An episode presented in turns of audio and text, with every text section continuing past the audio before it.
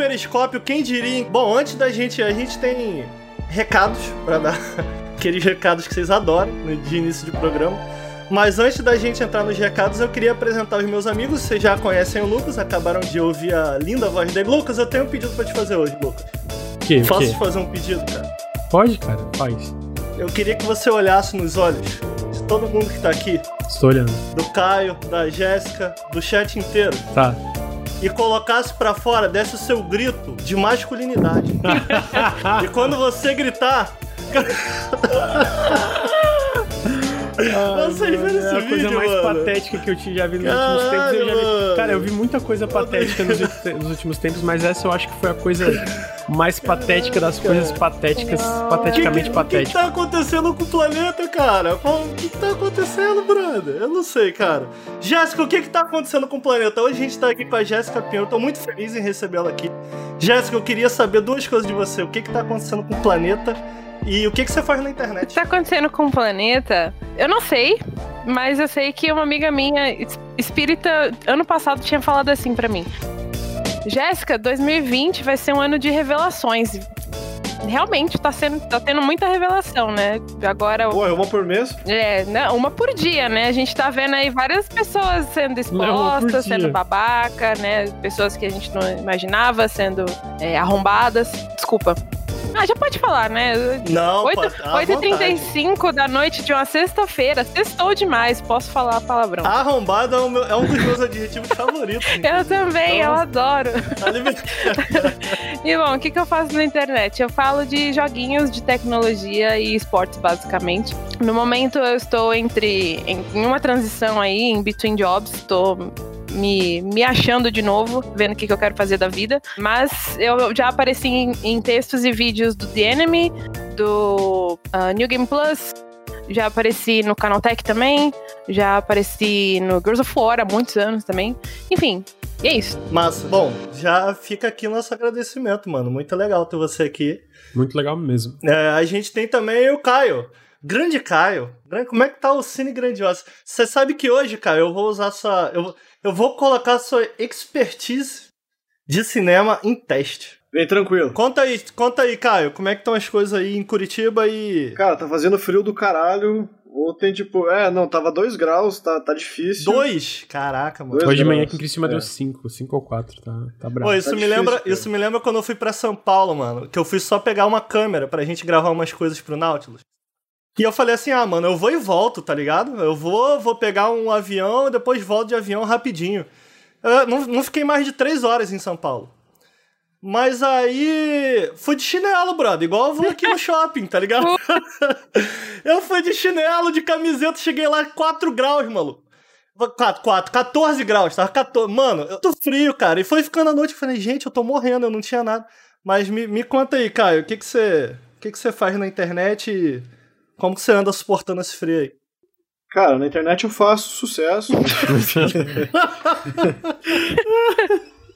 Meu Deus, eu não ouvi isso, cara. Você irrita no Twitter? Não.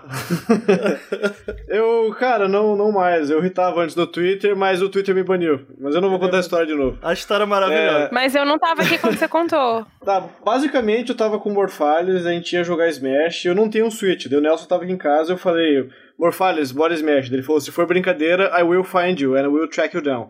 Aí eu falei pra Não, ele, I I will you. find you. Não, não, daí eu respondi, Ah. I will find you and I will kill you. E daí eu fui banido por ameaçar a integridade de um usuário do Twitter. Sendo que é o, é o quote do filme, tá ligado? Mentira! Como? Cara, é maravilhoso. Essa história é muito boa, cara. Nunca mais recuperei a conta, cara. Como assim? Maravilhoso. Absurdo. Muito bom, Twitter. Parabéns. Porra, sabe o que, que me assusta, cara? Eu, eu, às vezes eu fico assim, porra, mano, será que eu deveria trazer o Caio pra aqui? Porque o Mil Grau não perdeu a conta no Twitter e o Caio perdeu. Ele deve ser um cara perigoso, é melhor. Mas o Caio, ele, ele tem um site de cinema lá, eu botei o arroba dele, do site de cinema dele ali embaixo, porque ele não tem Twitter. É, porque É. foi o único que sobreviveu. Então sigam o, o Caio aí no Twitter, ele tem um site de cinema. Hoje hoje a gente. É oportuno chamar ele aqui, porque a gente vai falar um pouco do The Last of Us. Eu quero trazer algumas coisas, algumas discussões aí que teve em relação ao The Last of Us. A gente aproveita e fica sabendo o que que a Jéssica tá achando também e o Caio que não vieram aqui. Anteriormente a gente teve essa conversa com o Lucas e o Bruno, foi isso, Lucas? Lucas e o Nelson. Lucas e o Nelson, é, que jogaram antes do lançamento. É, queria lembrar também que a gente só consegue. O Nautilus só pode ser tocado e esse programa incluso só pode ser tocado graças ao nosso Apoia-se. Então, quem puder, quem gostar do Nautilus como criador de conteúdo, dá uma olhada lá no nosso Apoia-se, apoia.se barra Nautilus. E também estamos no PicPay, que eu não sei o link, mas a gente tá. PicPay.me barra canal Nautilus. Um real, cinco reais etc. Continue apoiando a gente aí, apoiem, dá uma força que a gente traz o, o Ricardo e o, e o, Bruno de volta aí full time pro Nautilus. Só que a gente precisa de dinheiro para pagar eles. Deixa eu falar uma coisa. Queria também convidar. Eu acho que quem tá aqui hoje, a gente bate sempre esse papo na sexta, né? Mais ou menos às 8 horas, mais ou menos. Mas eu queria convidar vocês, apreciadores de podcast. Essa semana a gente lançou um podcast que eu acho que ficou muito bom. Já tá em todas as plataformas aí, tá no YouTube também. Qual que é o assunto mesmo, Lucas? Me ajuda aí. Ah, a gente falou sobre como videogames moldaram a nossa infância, então a nossa vida, na verdade. Né? Então a gente começa da infância e fala como foi, o que que, que, que videogame influenciou a gente, o que que videogame influenciou de forma positiva e negativa. Cara, foi um papo muito legal. Eu acho que, assim, para mim, dos podcasts que eu fui o host, eu considerei o melhor ali do Nautilus Link. E foi muito da hora. Então, tá, já tá no YouTube, no Nautilus TV, já tá no, no, no, feed, já tá em tudo, né? Então... Como que o videogame estragou minha vida? Basicamente. Pode ser. Eu, eu acho que o que ficou legal desse programa é que a gente fala ali muito da nossa paixão por videogames, mas a gente foge um pouco da armadilha de cair tanto na nostalgia como nessa ideia de que nossa, é por isso que videogames são as melhores mídias do melhor mídia do mundo, não sei o que, sabe? A gente fala um pouco sobre é, é, problemática em volta de se identificar com uma mídia só, ou uma problemática é, ao redor de é, fugir constantemente nos videogames e nunca voltar, sabe? Nunca voltar a si. A gente fala um pouco sempre num contexto próprio, sempre dentro de uma experiência própria. Eu acho que foi um podcast muito legal, eu queria convidar vocês para ouvirem, tá bom?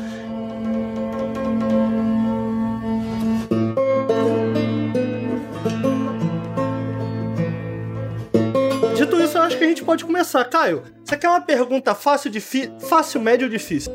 Vou começar pelo fácil, né, cara? Pelo fácil? Então tá bom. E aí, você tá jogando The Last of Us nas últimas semanas? Como que tá a sua experiência? E em seguida eu queria ouvir um pouquinho o que a Jéssica tem para dizer também.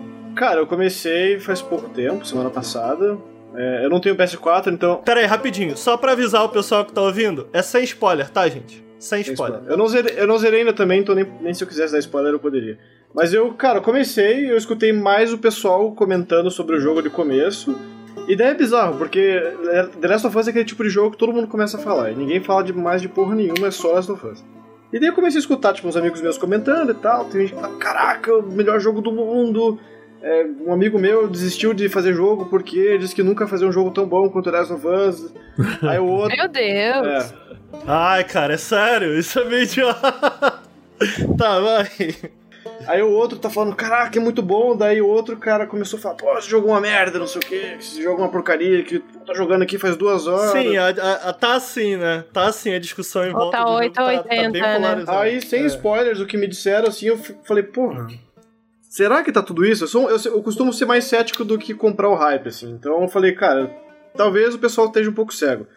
Mas daí eu escutei esse meu amigo que odiou, e vi as coisas que ele tava reclamando. Aí ele falou: ah, porque o jogo no começo é muito devagar, que nada acontece, que a motivação é uma bosta, porque isso, porque aquilo, porque tem um mapa gigante que não tem nada, que você tem que ficar buscando as coisas e ficar 5 horas no jogo parado pra pegar. Mapa gigante que não tem nada é meu favorito em videogame. O mapa em si eu não acho, o mapa em si eu não acho um problema, mas o mapa que você usa para se guiar, eu tenho várias críticas a ele, mas tudo bem. E daí ele ficou reclamando que esse mapa era gigante, que você fica lá fuçando tudo quanto é canto para pegar três balas de escopeta. Aí eu tipo, tá, né? E daí pouco tempo depois eu comecei a jogar, eu falei, pô, o cara viajou. você deve saber quem que é. Você deve saber quem que é. Ó, começou odiando o jogo, no final do, jo do, do jogo tava amando, o melhor jogo do mundo. Ah, eu já sei, você não precisa nem falar, eu já sei quem é. Mas é, diga-se de passagem que ele mudou de ideia completamente e disse que é o melhor jogo da geração agora.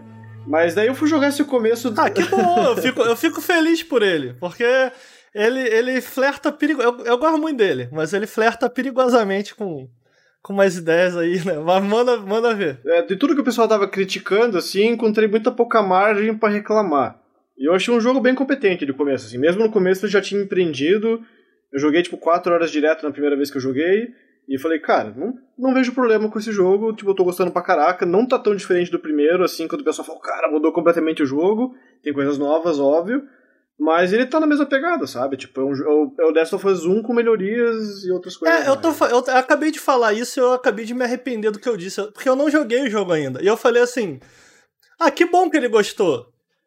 Porque ele flerta com umas coisas que é meio perigoso. E eu tava falando de política, tá ligado? E é isso, cara. O jogo se transformou nisso, tá ligado? Gostar ou não do jogo é um ato político agora? Eu não acho que não, Eu nem cara. joguei, tá ligado? Eu queria a opinião de vocês. Ah, tem o pessoal falando que é lacrador. E daí, ah, tipo, não, cara, essa palavra eu, aqui é assim, é proibida, não pode. Lacração.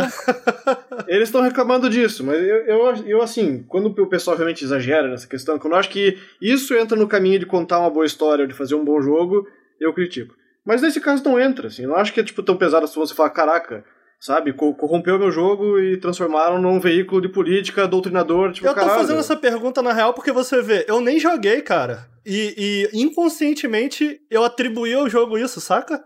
Tipo, inconscientemente eu falei, ah, que bom que ele gostou. Porque me parece que quem não gosta de Last of Us, boa parcela de uma galera que tá, na, na real, não, não não gostando, mas que possuem críticas vazias na internet, sacou? De novo, eu não joguei, eu estou só acompanhando a discussão de, de longe. E parece ter um pouco isso. É, o que você acha, Jéssica? Você acha que isso tá. É, são justas algumas dessas críticas de. Ah, Last of Us, é, é, a história é forçada. Eu nem sei na real o que tá rolando. Eu vi a, toda a discussão ao redor da, do corpo da Abby me pareceu tão idiota, sabe? Tipo, cara, sério, brother. Tem alguma coisa nesse meio todo que você encontra dessa discussão que parece um pouco, um tanto política, carregado um tanto de, de, de é, ideologia, o que eu acho, cara, videogame é política, e é bacana a gente estar tá discutindo é, política, mas será que a gente está discutindo política através do, do, do, frame correto, sacou? É um bom questionamento. Eu, eu não sei ainda definir até que ponto isso vai, porque eu, eu, eu tô, sei lá, uns 25% do jogo, eu acho. É, já sofri pra caramba, já ri pra caramba, já chorei pra caramba, e eu continuo nessa e tô gostando bastante. Tô, tô gostando bem, assim. Tem, eu tenho algumas críticas, assim, mas são coisas extremamente pontuais, assim, tipo, sei lá, o mapa, sabe? Não é uma coisa que vai te fazer parar de jogar, mas me incomodou muito. E até para quem me acompanhou jogando em live, por exemplo, viu que eu não parei de reclamar do mapa, por exemplo. Eu achei o mapa bem inútil. o mapa é que confuso. você usa para se guiar. É, porque, tipo, ele, ele é.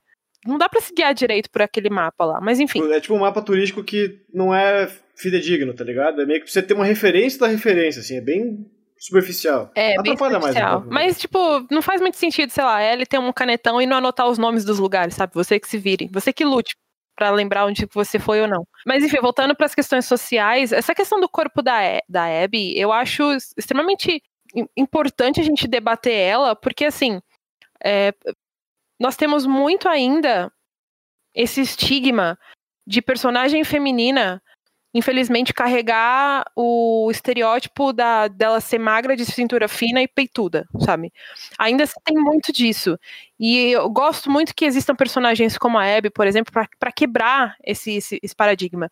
É, é, um pouco triste ainda que em 2020 a gente ainda tenha que estar tá falando sobre essas coisas, porque, né, já sei lá, no meu conceito já era para estar tá algo mais disseminado. Por exemplo, eu vou, vou, vou voltar atrás a uns três ou quatro anos, mais ou menos, quando tivemos a, mais ou menos a mesma polêmica com personagens do Overwatch, sabe? Que a gente teve a Zarya, que também é. é teve? Foi uma... não, não acompanhei essa. É, teve algumas com a, com a Tracy, a, Tracer especificamente, que ela tava fazendo poses meio sugestivas. É, isso eu lembro. Né? Lembra, teve essa, uhum. teve essa polêmica. Sexualizado, com isso daí a... não tem nem dúvida, né, cara? Total. Mas teve com a Zarya também, né? Porque ela é uma personagem que quebra também esse estereótipo de personagem de, de, de padronizada, digamos assim, de cintura fina e peituda. Então. É, Quem que é a Zarya? russa? É a russa, exatamente. É a de cabelo rosa. E ela, ela é outra que quebra esse paradigma também. Então, recorrentemente, a gente tem personagens que vêm e traz de novo essa discussão. Acho extremamente importante que a gente tenha de novo essa personagem de novo, esse tipo de personagem de novo, em um jogo tão falado e tão do momento e tão grande como é The Last of Us, é porra, exclusivo da Sony, gigante tudo mais, todo mundo falando dele, não só pelo jogo em si, mas por outro, várias outras questões também.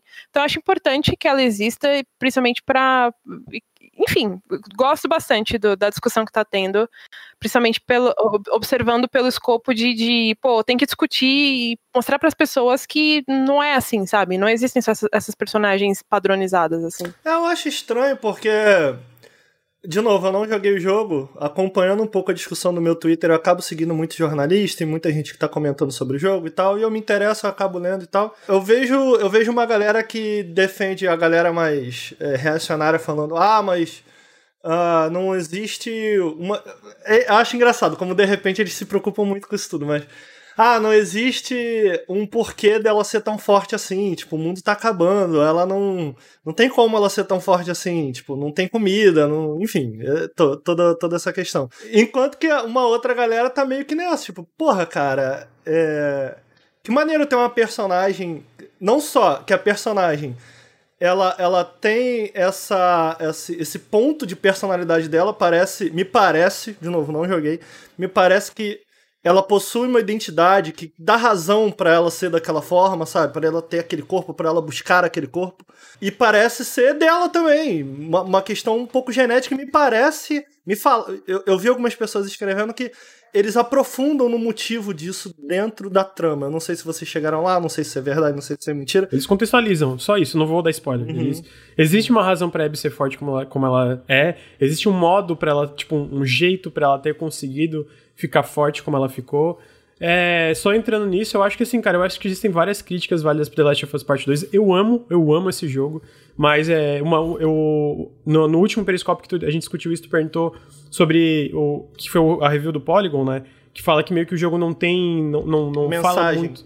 É, e assim, eu acho que tipo assim, refletindo bastante, eu, eu para mim a mensagem vem muito mais através da parte de diálogo e interação entre os personagens, porque se a gente for pegar tematicamente, eu acho que ele é um pouco como todos os outros jogos da Naughty Dog.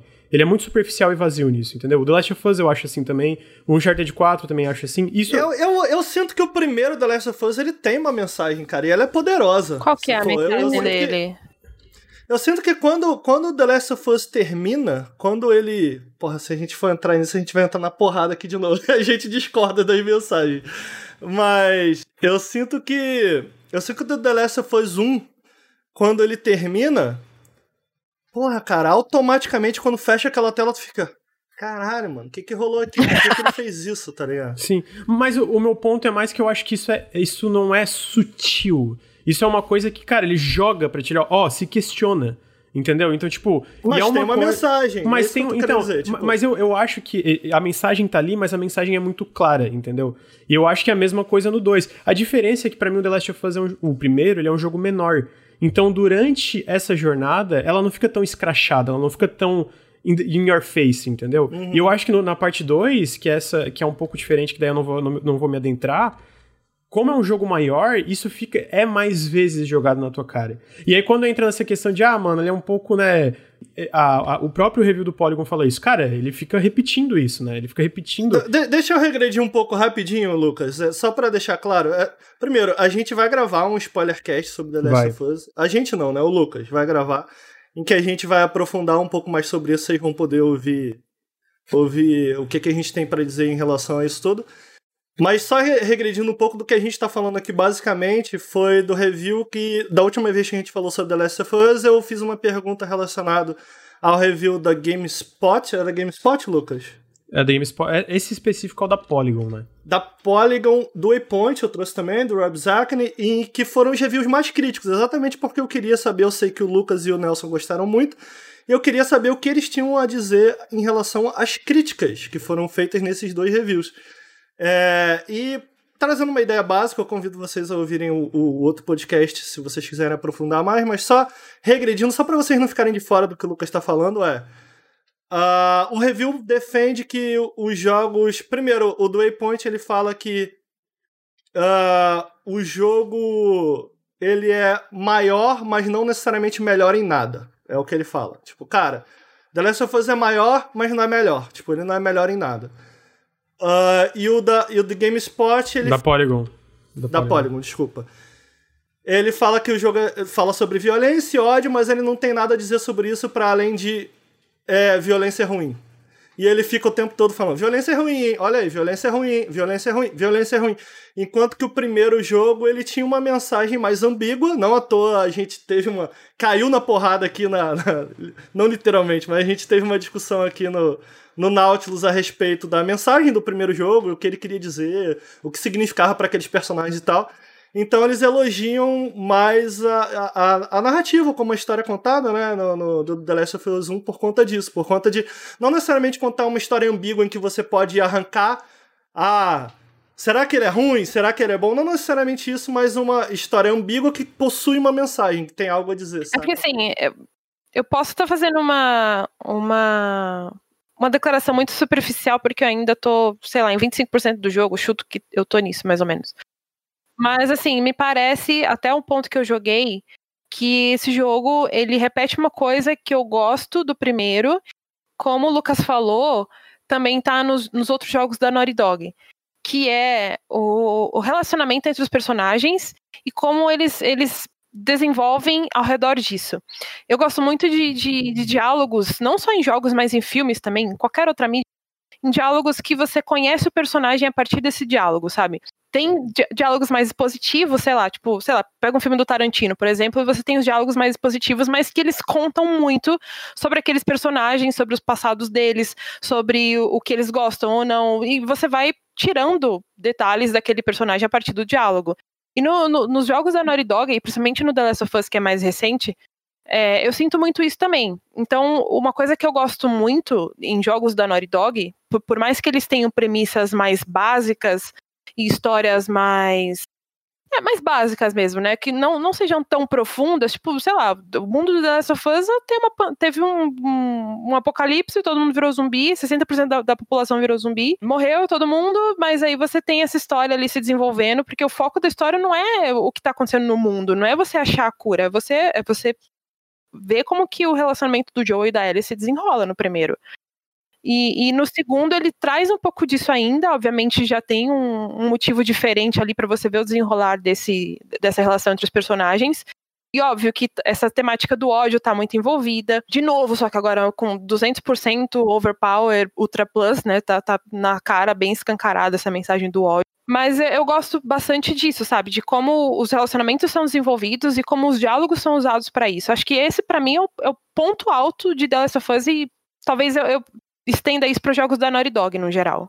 Concordo, concordo sempre. Eu, eu, o que que eu o que eu quiser mais assim, eu acho que tematicamente quando a gente pega o The Last of Us, esses jogos, quando eu digo que eles são escrachados é que mesmo tendo uma discussão ali ambígua sobre as motivações dos personagens, vê que o tema que, que, que rege essa jornada é, é não é muito claro, é esse amor e até que ponto o amor vira, não pode virar uma coisa distorcida. O primeiro, né? Uhum. O segundo é outra coisa. Então, tipo, o tema sempre é uma, uma coisa para mim, para mim, né? Eu acho. Eu sinto isso. Eu sinto que a Naughty Dog, na parte temática, ela nunca vai muito além, né? Então, eu, eu vi algumas críticas que falam disso e eu fico.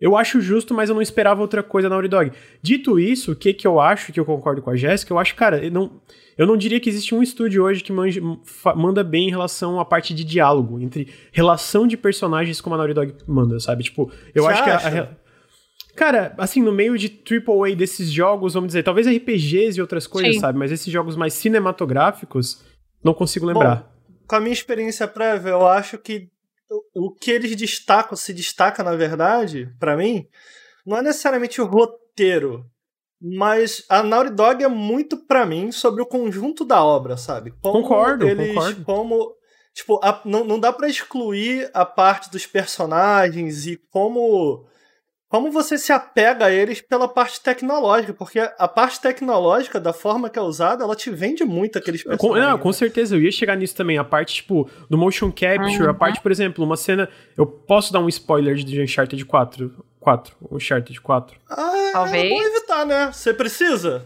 É, só pra falar uma parte, tá? Eu não vou dizer o que, que acontece, mas tem uma parte entre o Nate e, e a Helena que tem um silêncio. Ah. E sabe, uhum. a expressão e o silêncio e uma, sim, uma frase passa sim, todo sim, o sentimento que tu quer. É. Então, tipo, eu acho que. E obviamente pelo tempo e pelo crunch, né? A, é. a Naughty Dog, nesse, nesse sentido é, ela manja. Mas eu acho que o, o Druckmann, o, a, a, a Rosa, Hayley Rosa, não lembro o nome da escritora, a co-escritora, na parte de diálogo eles escrevem muito bem, diálogos, entendeu? é, eu ia, eu ia, falar que o que eu concordo com você se a gente estiver falando da performance. E o que eu chamo da performance é tudo. É tipo, o roteiro tá, tá bem amarrado, né, com a performance dos personagens. E eu acho que não tem outra empresa que faz isso em relação a essa, esse exemplo que você deu, eu acho que foi bom. Porque você vê. É, te, teve um tweet, agora eu não vou lembrar quem fez, algum crítico de videogame fez, em que ele cita como videogames têm uma dificuldade de capturar as coisas mais mundanas. Do tipo, um silêncio entre dois personagens. Uhum. E o que essa. E o que, essa, e o que isso significa? O que, o que é esse silêncio? Cara, é só pegar o próprio final. O próprio final do The Last of Us 1, que você é, vê é. um mundo nos olhos da Ellie. E é, é tão simbólica aquela cena. E é, ela eu, eu acho que a Naughty Dog manda muito bem nisso, né, cara? Nesse capturar. Sim, mas é que eu acho que, por exemplo, a gente fala do silêncio, eu acho que ele faz parte de escrever um diálogo bom também. De saber Sim. quando os personagens Sim, têm que ficar concordo. quietos, sabe? Mas, mas, mas vender esse silêncio, vender, e o que eu chamo de vender é tipo fazer dar certo. Dá muito certo no, nos jogos da Naughty Dog porque eles têm a tecnologia, eles têm o dinheiro, sacou? Uhum, é, então, se, se, eu pego puramente. Eles têm o crunch. É, exato. Então, assim, se eu pego puramente na parte de, de escrita, de roteiro em si, eu acho que tem algumas empresas que se mandam tão bem quanto, sabe? Não, não, é, então, é, é, quando eu falo é mais, vamos dizer, nesses jogos lineares, né? nesses jogos mais lineares, nesse sentido. Porque, como eu falei, se a gente pega RPGs, é, uns jogos mais que não vão nessa direção, eu, eu com certeza eu concordo. Inclusive, estúdios bem menores é, mandam tão bem nessa parte é, de relações, né, de, de, personagens. Mas, assim, eu acho que o que, que vende o The Last of Us Part 2 pra mim, mesmo eu concordando, por exemplo, que é uma coisa escrachada, exagerada às vezes, é porque essa relação entre os personagens é muito boa. Eles vendem muito bem a dificuldade que os personagens têm com o que eles estão passando, com tudo que eles estão lidando. Então, tipo, o que, que a Ellie tá sofrendo, o que, que a Abby tá sofrendo, tipo, isso é vendido muito bem. E é, e é nisso que eu não concordo quando ela fala, por exemplo, ele não tem nada para falar. Aí eu discordo um pouco, mas daí é spoiler, então, tipo, vou, vou deixar meio que por aqui. Eu discordo um pouco porque eu acho que o que que os personagens fazem, mostram e, e atuam, e, a, faz, sabe, tipo, fisicamente fazem durante essa jornada toda, vende muito uma mensagem, uh, vende muito essa, essas partes de, de tema que tem ali, né? Mas se for pegar no macro, tipo, ah, o que que isso quer dizer, essa, essa guerra de facções, essa L indo lá e tal, eu acho que é superficial, é aquele negócio que você tá falando, tipo, ah, mano, é violência ruim, entendeu? Enfim.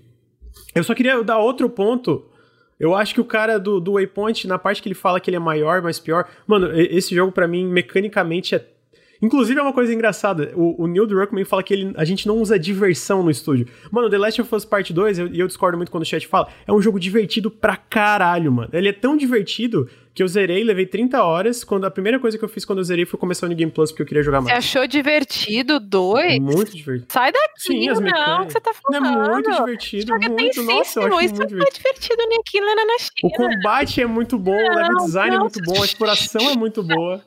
Não, não, mas, mas, é que, mas a gente tem que ver porque tem as diversões. Porque, tipo, tem o divertido, tipo, caraca, pô, tô jogando Smash. Se bem que Smash né? a gente fica puto também. A gente fica puto também. Mas, tipo, tem, tem um divertido assim, tipo, sei lá, cara. Porra, que massa, yes, tá ligado? Pô, é, não, não divertido Super Mario Odyssey. Eu concordo é, que ele é tenso, eu concordo é, que tipo, ele é pesado. É a diversão, assim, é o entretenimento que te prende, assim. Ele é imersivo, assim. Eu tô jogando assim, cara, e eu fico tenso, tá ligado? Eu tô lá, tá ligado? Eu falo, tipo, porra. Ele é tensíssimo. Eu sei que eu vou tomar.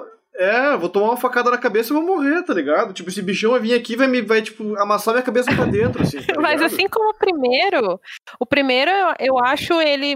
Algumas das minhas maiores críticas ao The Last of Us 1 é referente ao gameplay. Eu acho que ele, ele se excede muito em roteiro e personagens, desenvolvimento dos personagens, principalmente tudo mais, mas ele peca demais no gameplay. É, eu já tive eu, tive, eu tive problemas com ele jogando lá no PlayStation 3. Aí joguei um pouquinho no PlayStation 4 também, quando saiu o remaster com Left Behind também. Senti ainda esse peso de, de ter esses problemas do gameplay.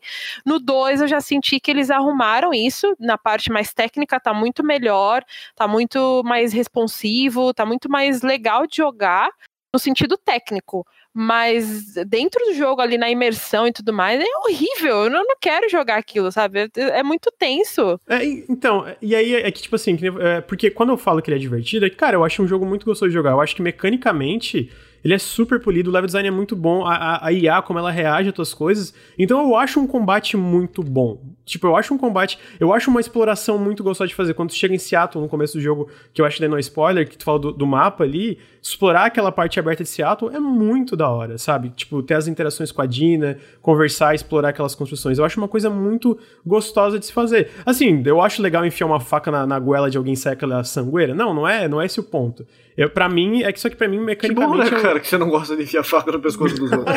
Ainda bem, né, cara?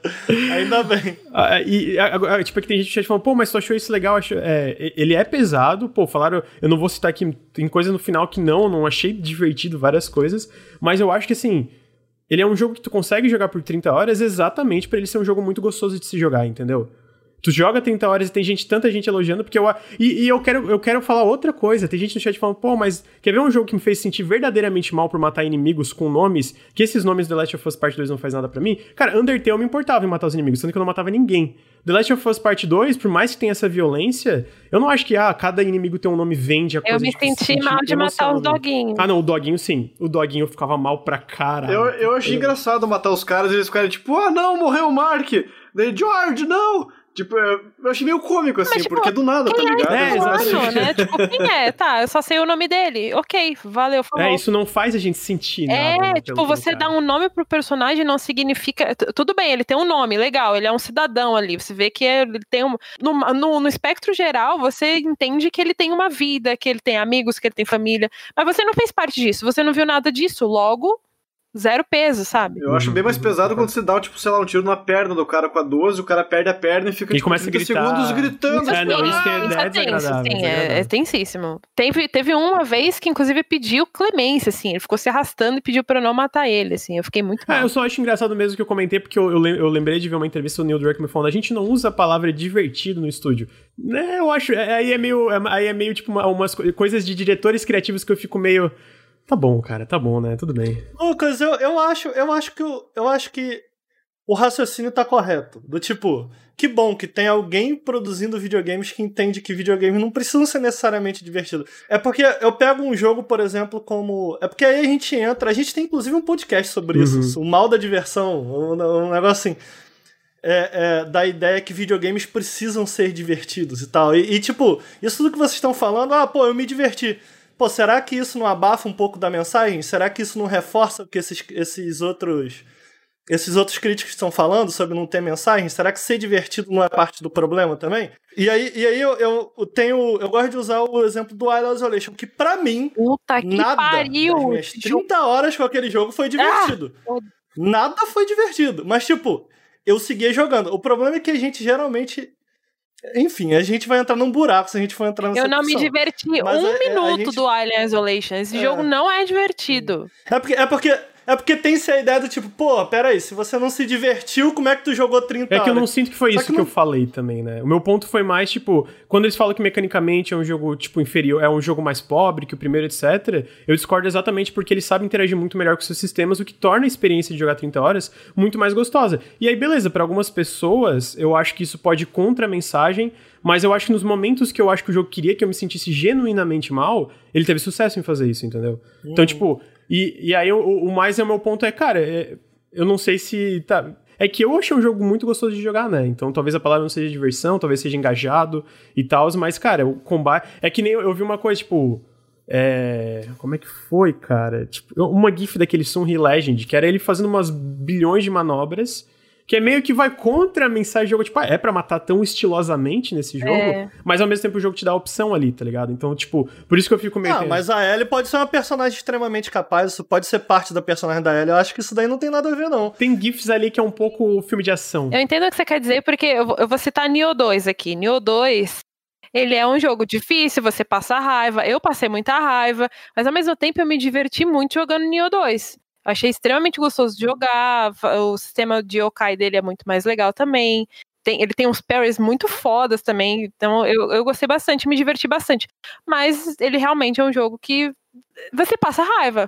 É, mas eu acho que não é um jogo que tá querendo mexer com as tuas emoções, a não ser com o fato de que, assim como um jogo como Sekiro, Dark Souls, etc., que você tem que se sentir desafiado, você tem que sentir que você. O que, né? eu, o que eu quis dizer é que, tipo, eu entendi o Lucas na, nessa parte mais técnica, sabe? Que, tipo, por mais que o jogo te passe uma mensagem X, de tipo, não, ó, ele é desafiante, ele é difícil mesmo, você vai se estressar, mas ao mesmo tempo as mecânicas dele, todos os elementos do gameplay, de jogar ele é muito divertido, sabe, por conta desse conjunto da obra técnica. É, eu acho que o, o, o, resumo aqui, eu discordo, eu discordo do Zek quando ele fala que ele é um jogo mecanicamente inferior, né, então a gente, talvez divertido não seja a palavra, mas eu acho que ele é um jogo muito mais engajante. O primeiro, o primeiro eu acho mesmo ali no, no conjunto, eu acho ele um pouco mais ou menos, né, o segundo eu acho É, mas eu, eu, eu, só queria dizer que eu não acho prepotente de um diretor diretor falar, pô, cara, a gente não usa a palavra diversão aqui. Muito pelo contrário. Mas eu, eu não chamei ele de é prepotente, essa. apesar de eu achar o Neil Druckmann bem viajando. Não, não, você não chamou de prepotente. Eu não sei se você chamou. É que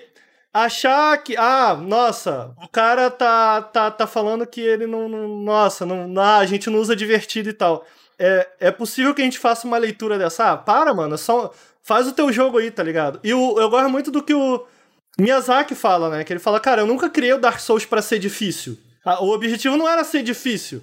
O objetivo era ser desafiador. Eu queria que o cara passasse por uma série de desafios e quando ele terminasse aquilo, ele se sentisse o cara. Tipo... E é isso que, que os jogos do Miyazaki fazem, correto? Então você vê, a questão dele não era, pô, vou fazer um jogo divertido. A questão dele não era, vou fazer um jogo difícil. A questão dele era, porra, cara, eu quero fazer um jogo em que o jogador se sinta desafiado. Uhum. Então, pô, o cara entrar num jogo com, porra, meu irmão, eu não quero fazer um jogo divertido, eu quero fazer um jogo. E talvez ele tenha. Ele tenha talvez ele tenha falhado como diretor de novo. Não, não joguei, agora, a gente tá debatendo aí. exatamente isso. A pergunta de Da mensagem. Por que, que você não jogou? Eu não tenho PS4, queimou.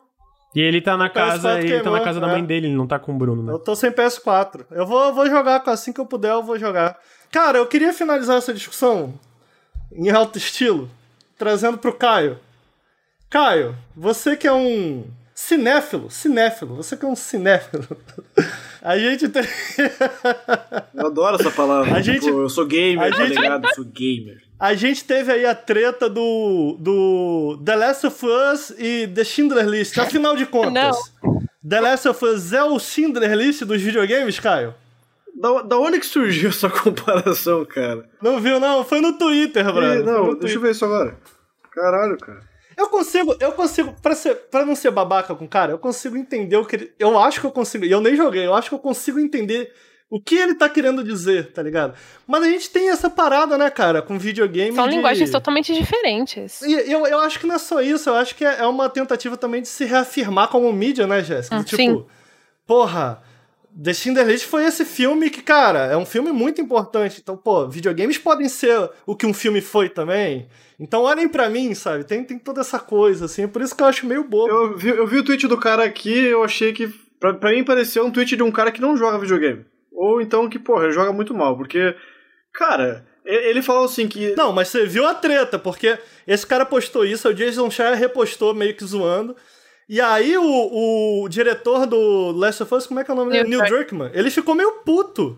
Ele ficou meio puto que o Jason Schreier zoou. Tipo, passou a, a impressão de que o Neil Druckmann realmente acredita que o jogo dele é o novo Schindler List, sabe qual é? Ah, não! E aí, o que, que a gente acha sobre isso? Eu acho que esse, o tweet desse cara é meio estranho porque ele começa assim num meio em que todos os jogos são John Wick. Tipo, porra, tá de sacanagem que todos os jogos de videogame são John Ele Wick. Ele não joga videogame, que, tipo, então.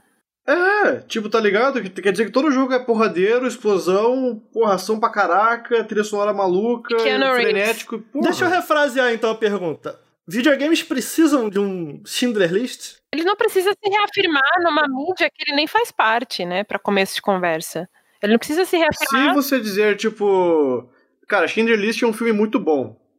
E, tipo, existem jogos muito bons nos jogos, eu acho que sim, porque tem um padrão de qualidade, mas dizer que Schindler List é um filme mais profundo, mais cult do que os outros, daí eu acho que não. E é até é idiota, porque, tipo, são, são mídias totalmente diferentes e, tipo, não faz sentido essa comparação. Eu, é, uma, é uma, uma necessidade muito grande de reafirmação. E eu acho que assim, eu, eu acho que The Last of Us Part 2 é, é importante no sentido de muito, muito do, do debate, muito do debate, muito do debate, muito da polêmica lá quando saiu o jogo, ninguém tinha zerado, teve todos aqueles reviews negativos, foi por causa do destino de um certo personagem. E eu acho que se a gente, se a gente tá num ponto como cultura dentro de, de jogos, que uma quantidade imensa de jogadores faz todo esse bafafá, todo, todo essa, esse drama desnecessário por causa da morte de um personagem, sendo que é muito claro o que, que aconteceu ali, por que, que aconteceu ali, não tem nada de forçado, não tem nada de estranho. Pelo menos nessa parte específica, né? Eu acho que existem é, é, críticas e debates para é, a gente ter sobre outras coisas que o jogo tenta fazer. Eu acho que a gente precisava desse jogo no sentido de, tá, tá na hora de crescer, né, gente? Caralho, mano. Tá na hora de, porra, vamos lá, um personagem morreu. Toca a história, por que, que ele morreu? Eu quero ver o lane disso, cara. É muito A bobo, gente já mano. teve essa mesma discussão com vários outros jogos, sabe? De, tipo, é, é, essa, toda essa questão. Como é que a gente. Por, a portuguesa isso, o entitlement, do tipo. Porra, fizeram também uma petição para mudar o final de Mass Effect, que eu detesto, sacou? Mas, cara, é isso aí, mano. O final tá aí, o jogo. É isso aí, pô. Crítica. A gente precisa. Eu, eu, eu, eu, vou, eu vou estar sempre a favor da crítica informada, sacou? O cara que pega e fala assim, mano, isso daqui não é bom por conta disso, disso, disso. Acha... Só que às vezes a gente fica preso. Cara, não é bom porque tem um arco-íro. No... no chão. Como é, quem, como é que é o nome do maluco que fala arco, arco-íro no, no programa do Silvio Santos? o arco-íro no chão, ou porque tem escrito fascista no caminhão, ou porque a mina é forte. Mano, a parada mais irada desse último Tomb Raider que eu joguei, que eu achei, foi a, a Lara, mano. Ela tem uma obração, mano. Porra, quando ela. Pô, e faz sentido pra personagem. Ficou muito maneira, personagem forte, tá ligado? Definida. É, e aí, cara, a gente fica preso nessas discussões que. Rasas, é muito raso. Ah, e, e é meu ponto. É, é isso. Que, sabe o que eu acho que o lance do The Last of Us Part 2 é porque ele é um jogo com, tipo, sei lá, ele vendeu ali 4 milhões em uma semana, vendeu mais que o top 10 do Reino Unido inteiro, só o The Last of Us Part 2, né, só no PS4. Então eu acho que ele tem esse escopo e tal, né? Eu acho que tem gente ali envolvida na criação que devia aprender a levar críticas numa boa, tipo o Troy Baker, que fez um retweet com o Roosevelt, porque alguém falou que jogos são muito curtos, porra, deixa de ser babaca, né, mano? Nossa, Troy é... Baker, puta que pariu, né? Não, eu olhei aquilo, revirei meus olhos, eles saíram, caíram no chão, Nossa, voltaram, sim. porque, meu Revirou Deus, até mano. a nuca. Procurem o tweet, porque é, é complicado. E aí, tipo assim, então... É foda, mano. Eu acho que a galera tem que parar de é, ter isso. Ao mesmo tempo, eu vou citar o Troy Baker no podcast, o Neil Druckmann, que é tipo a gente tem que parar de querer que as histórias sejam o que a gente quer e deixar elas serem o que elas são, Uhum. tá ligado? Tipo. E aí alguém falou no negócio, ah, mas é, como, é- como é que falaram aqui? Deixa eu achar o, aqui no chat, quer ver? Eles falaram uma coisa que. Os jogos da Nintendo não, não são Schindler, Schindler's List, eu esqueci, não sei pronunciar. E falou brincando, mas eu acho que, tipo, a, a, a forma que jogos se comunicam pro jogador em relação à emoção e etc., como tu vai sentir as coisas, e não isso falando que eles são melhores, mas eles são diferentes. Então eles não precisam ser um Schindler's. Eu não sei pronunciar esse nome, Schindler's List. Lista de Schindler. Lista de Schindler, obrigado, é mais fácil, né? É, lista de Schindler não precisa ser é, é, Cidadão Kane, não precisa ser nada, mano. Precisa ser o que, que ele tá tentando se propor. Ser uma experiência é, marcante, ser uma parada importante, tá ligado? Não precisa ser filme, mano. Tá, filme. finalizar então essa discussão, Last of Us 2 como ele é, vocês estão gostando? Recomendo? Só pra Eu tô fechar. gostando, eu recomendo ele, mas é, é foda que, tipo, você tem que jogar o primeiro. Não dá pra jogar ele separado. Só voltando rapidinho que você tinha perguntado lá sobre, tipo, gostar ou não dos jogos e ser um ato político. É Aí que, tipo, uma questão que, é- que eu acho bobo. Porque, tipo, algumas críticas são bobas. E, tipo, não constitui discussão, tá ligado? Não constitui um, uma- um argumento político você dizer, tipo, ah, porque a Abby é forte. Foda-se. Tá ligado? O cara nunca foi pra uma academia. Pô, vai pra academia, vai ter um monte de mulher forte lá. E, tipo, uma coisa completamente normal, cara. É, não, eu recomendo o jogo também. Inclusive, tipo, eu acho que, por exemplo, a, a Ellie e a Dina, tipo, serem pessoas que poderiam ser consideradas. que não são, tipo, aquele padrão de beleza, é, cara, hollywoodiano, de videogame. Ah, ele é bem bonita. Ele é branca de olho azul, porra. É, mas ela tá sempre suja, tudo ferrada, tá Ah, ligado? sim. Não tem sexu- sexualização da Ellie, tá ligado? Tipo. Não, não, não sinto E, e, isso. tipo, a Dina também é uma, pô, uma pessoa super normal. Eu acho que isso é um Nariguda. argumento muito mais. Nariguda. É, tipo, nariguda. Tipo, é uma pessoa que você olha e fala assim, cara, eu vejo essa pessoa na rua todo dia, sabe? Exato. Sim, e, tipo, Isso é legal. Cara, eu acho que isso é um argumento muito mais forte, assim, tipo, uma, um atestado muito mais forte do que, tipo, nossa, a Abby é forte. Porque, cara, você não tá. É uma, é uma quebra de padrões mais sutil, sabe? Eu acho que. É, eu Enfim, acho que mexe isso. com política muito quando a gente trata de preconceitos. Infelizmente, a gente tá. O Brasil atualmente parece estar meio que dividido até certo ponto assim. As pessoas pra protegerem o direito de serem preconceituosas, elas Hum. entendem aquilo não como preconceito, mas como política. Isso daqui é um ato político. Isso daqui, isso daqui é o que eu acredito, sabe? Isso daqui é minha ideologia. Isso daqui não pode ser. Camuflam preconceito ou com política ou com piada. É, é porque ele pode não entender assim, mas, cara, ele tá sendo preconceituoso, Exatamente. tá ligado? Quando... Caralho, quando tu se incomoda com um arco-íris no, no, no videogame, sacou? Ou, ou, ou porque a mulher é muito forte. Cara, você tá sendo preconceituoso. Você pode não entender isso, mas você tá sendo É, preconceituoso. Mas é Então, tipo, e, o- e o cara achar que isso é tipo, ele tá fazendo algum grande ato político, cara, não tá, mano, foda-se, sabe? Tipo, a sua opinião é relevante nesse, né, nessa questão. Tipo, você acha que não tem que ter mulher forte, foda-se. Não- Se você não gostou de ter uma mulher forte no jogo, faz teu jogo lá e bota uma mulher magrinha, tá ligado? Faz melhor, amigo. melhor. Faz melhor que a Naughty Dog aí. Por isso que teu amigo desistiu de videogame, ô cara. Porra. tu meteu essa pra ele ele falou, porra, não consigo não. Nem eu, ninguém consegue aqui. Manos, eu acho que é isso, The Last of Us. A gente falou bastante. Gostaria de lembrar pra vocês novamente que a gente teve um outro episódio em que a gente falou um pouco do Last of Us antes do lançamento, em que a gente. A gente aqui sempre tenta, além de falar do jogo, a gente tenta entrar num, umas paradas meio polêmicas pra gente. Enfim, a- tentar Pra gente aprofundar a brigar. Não, conversa. brincadeira. É, brigar às vezes é bom. A gente tenta aprofundar a conversa, a gente tenta discordar e se entender no meio das discordâncias, que é importante.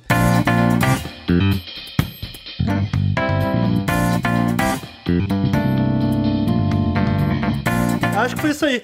Eu vou passar pra Jéssica, porque a Jéssica. eu não entendi se você zerou o Persona 5 Royal ou, ou você está jogando. Eu é tá? zerei ele e aí eu, eu comecei a jogar de novo pra fazer 100%. Porque ele tem. Ele tem os Uh. achievements internos, né?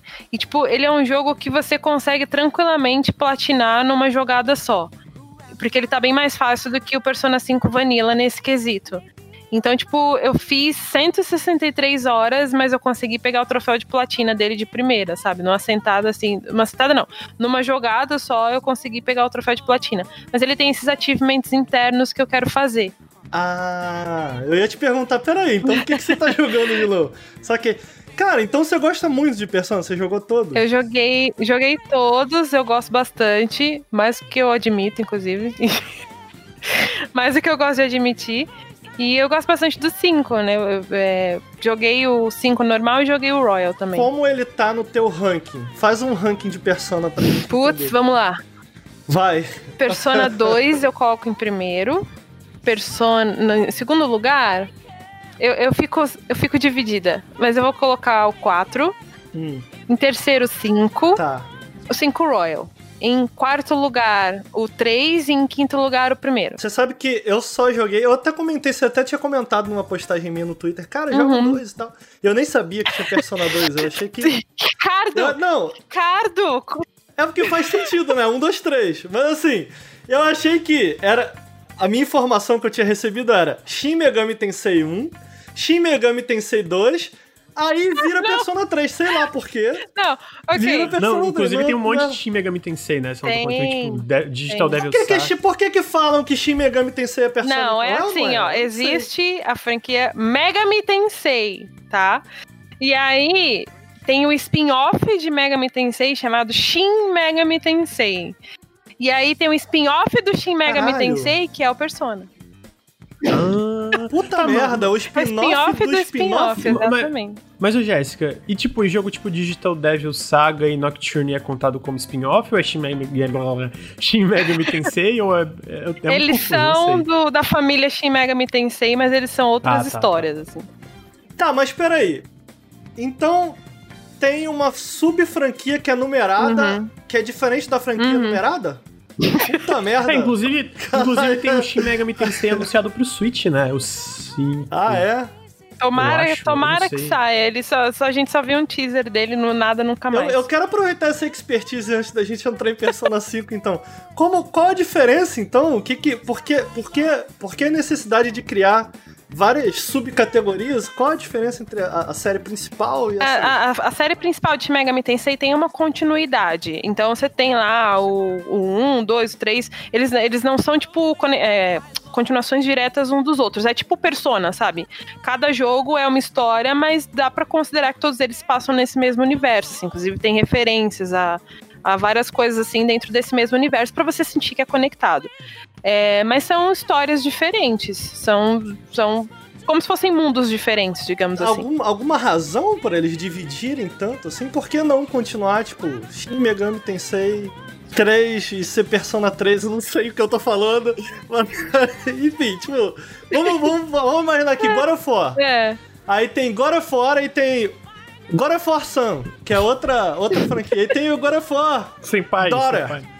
Sacou? Pra que, que a gente precisa criar o Sun e o Dora? E a gente, por que, que a gente não continua no God of War? Entendeu o que eu tô Eu entendo o que dizer, você quer cara? dizer. Tô É, mas é porque entender. eles pegam esses. Eles pegam, tipo, conceitos específicos desses jogos e eles transformam em jogos únicos. Por exemplo, você pega lá. o- os personas, eles são focados em, em colegiais, assim. É basicamente colegiais. No, nos Team Megami Tensei, você já tem personagens principais adultos, né? Eles têm é, profissões diferentes. Ah, Shippuden. Shippuden. Shippuden. Entendi, agora eu tô entendendo. Tá, você pode colocar dessa forma. Agora tá começando. Se você entender assim, pode ser. Entendi. Mas- É assim que eu entendo Mas é anime, tipo- cara. É assim. Ah, os- os Shin Megami Tensei eles têm os personagens mais adultos e no Persona já tem os adolescentes. Quer dizer, no Persona 2 tem a Maia que é mais, mais velha, assim, mas tudo bem. Inclusive, eu vou, vou quebrar o seu conceito de novo. Persona 2 tem dois personas, inclusive. Tem Persona 2 Caraca, Innocent mano. Sim e Persona 2. Qualquer outro? É, Innocent Sim e o. Eternal Judgment. Alguém falou no chat, muito obrigada. Mas esse, esse, esses dois, dois, assim, eles são continuação direta um do outro, assim. Não, Eternal, Pun é Eternal Punishment e o. E o putz, Eu Innocent Sim e Eternal. Punishment, é isso. Então, peraí. Dentro desse ranking total, Hum, ou só de Persona, o Persona 5 tá, pelo que eu entendi, em segundo? terceiro. Terceiro. Ele tá em terceiro no ranking de. No meu ele ranking, tá no meu terceiro? ranking. Tá, então, cara, por quê? E o que que o Persona Royal traz de novo? Eu gosto mais da história do 2, eu acho ela mais. É, me pegou mais, mesmo eu tendo jogado ele muito depois, assim. Eu joguei, tipo, o 3 primeiro, aí depois eu joguei o 2, depois joguei o 1, aí joguei o 4, enfim. Eu, eu comecei a franquia no 3, assim. A franquia Persona. E a história do 2 me pegou mais na época que eu joguei ele. Eu gosto, gosto bastante dela. Como não, como não gostar de um jogo que você mata Hitler, por exemplo? Sabe? Então, Olha, achei. por essa eu não esperava. Ricardo curtiu. Caraca! Então, tipo, eu, eu gostei bastante. A, a questão da história dos personagens do 2 me pegaram mais, a storyline dele também. No 4, acho, que- acho que todos jogaram 4 aqui, né? Pelo que eu sei. Cara, eu tô no início ainda, então se você puder dar uma segurada no spoiler. eu, eu zerei o. Não, eu, nem o 3 eu zerei, cara. Eu, eu amo muito o 3, eu já comentei aqui algumas vezes, porque foi o jogo que me fez aprender inglês. Eu, eu não falo o jogo que me fez Nossa. aprender inglês, mas o jogo que me fez querer aprender inglês. Porque eu achava tudo tão intrigante, saca? Tipo, começou o jogo e eu. Mano, por que, que tem esse caixão aqui? Que parada é essa que tá à noite? Por que, que os guris estão dando tiro na cabeça? Por que, que eles não morrem? Eu falei, cara, eu quero entender o que esse jogo tá dizendo. E aí eu peguei um, um dicionário e passei a. Cada palavra eu procurava no dicionário e escrevia. Eu tenho 500 horas de Persona 3, assim, cara. Muito por- por bom, disso. cara. Eu, eu tenho Então, exatamente isso com o Zelda Ocarina of Time, que foi. Ah, É, o meu, meu primeiro, primeiro, primeiro videogame mesmo meu foi o Nintendo 64. Já tinha, eu comecei a jogar no Mega Drive quando meu tio ganhou um, aí joguei o, Nintendo, o Super Nintendo, também dele, mas console meu, meu mesmo, foi o Nintendo, o Nintendo 64. E aí eu ganhei ele junto com o Ocarina of Time. E eu fazia exatamente isso. Eu ficava com o dicionário do lado, ali debaixo do braço e traduzindo tudo, porque eu queria entender o jogo. Foi aí que, que eu aprendi inglês também. É, eu tenho muito carinho pela franquia por conta disso, mas eu. O 5 eu comecei a jogar, eu fui machão, né? O gamer. Não, vou no hard. Aí cheguei no, no primeiro chefe lá e basicamente teve uma hora. É uma parada assim, me, me corrija, mas o que eu- na minha memória é uma parada assim. Tem umas semanas, né? Tu vai, tu vai ao longo das semanas, aí teve uma vez que o cara perguntou: Ah, será que a gente já tá pronto? A gente já pode enfrentar o chefe. Eu fiquei, ah, eu tô pronto. Tô pronto. aí eu fui enfrentar, sendo que eu É. descobri que eu não tinha. Eu precisava de mais um nível pra conseguir uma magia de cura lá, que alguém tinha. Hum, E eu, eu fui sem a magia de cura. E, cara, eu tentei cinco vezes matar o cara, não consegui, eu larguei. Mas eu quero voltar, porque eu tava gostando muito. e o meu e o Persona 4, como é de praxe, o meu PS2 queimou, todo o meu videogame Sony quebra é, queimou e eu não consegui jogar o Persona 4, estou jogando agora no PC. Então, tipo, eu tenho carinho pela franquia por conta do 3, uhum. mas eu nunca continuei. E aí, até por isso eu tô te perguntando. Eu fiquei curioso, tipo, pô, será que eu devia ir pro Royal? O que, que tem de novo no Royal? O Royal, ele tem muita coisa nova. Você, você só foi até esse primeiro boss, no caso, então. Só esse, é, só isso. É, porque ele tem muita coisa diferente, assim. Tipo, não só de questão de história, mas principalmente de jogabilidade, assim. É, ele, ele, ele arruma, por exemplo, um negócio que eu não sei se você. Acho que você não chegou a ver pelo a, até o ponto que você foi. Eu não sei o quanto você evoluiu as amizades também. Mas. É... Ah, muito pouco, tava bem linear ainda. Até esse ponto do jogo ainda não, não tinha. Eu não tinha aquela coisa de escolher com quem eu ia sair ainda. Uhum. Ainda tava bem linearzinho. Então, porque tem um, no, no Vanilla. Tem um negócio que, tipo, você vai evoluindo o rank de amizade com seus personagens e aí, quando você chega no nível 2, você ganha uma habilidade chamada Baton Pass. Que esse Baton Pass é quando você, tipo, está na batalha e você atinge o ponto fraco do inimigo, você ganha um turno extra. Se você tem o Baton Pass com, esse, com os personagens da sua party, você pode passar o turno para outro colega, sabe? Não, não vai ser, não vai contar como a vez dele. Ele só, você só vai ganhar um turno extra e você pode passar para outro boneco se você quiser. E esse Baton Pass no Vanilla só é habilitado quando você chega obrigatoriamente no nível 2 de amizade. E no Royal eles colocaram tipo default, assim, sabe? Você tem o boneco na sua palha, ele já tem o Baton Pass. Em compensação, você tem que evoluir o Baton Pass jogando bilhar, por exemplo, para não minto, para jogando dardos num lugar lá novo que tem na cidade, para você tipo ganhar coisas quando você faz esse Baton Pass. Então, tipo, quando você passa o turno muitas vezes para todo mundo da equipe, num, num turno só, é, chega no último boneco e ele recupera o, o mana e recupera o HP também, sabe? Se você evolui até o último nível. Então ele tem essas diferenças assim de mecânicas, de, de, várias coisas de jogabilidade. Ele muda muita coisa, ele tem muita coisa nova, assim. E tem a questão da história também, que ele adiciona um, um quarto trimestre, digamos assim, no calendário do jogo. Então tem coisa nova. É, eu joguei, tipo, toda a primeira parte do Persona 5, até tudo. Aquela primeira dungeon que tem um boss, tu derrota o primeiro boss do jogo, se eu não me engano. Eu não vou lembrar agora que faz um tempo, foi na, perto da época que saiu. Mas eu tava achando. Tipo, não é nem. Eu tava gostando dos personagens, eu não tava gostando muito do primeiro vilão que eu achei. Tudo bem que todo personagem tem isso, eu tava achando muito escrachado, tipo, muito mesmo, né? Tipo, eu sou muito mal. Mas daí eu tava jogando 4 e eu percebi que muitos vilões têm essa vibe assim na série Persona mesmo. Não lembrava que o 4 eu tinha jogado quando eu era mais um adolescente, assim, né? Mas uma coisa que eu tava gostando é que eu tava achando um pouco enrolado o começo. Eu senti que tinha coisas é às vezes que me travava demais. O Royal mudou alguma coisa nisso? Ele ficou um pouco mais fluido, desenrola mais rápido, ou, ou, ou pelo menos de uma forma que não tem tanta coisa te impedindo de, de progredir, ele... parece? Sim e não.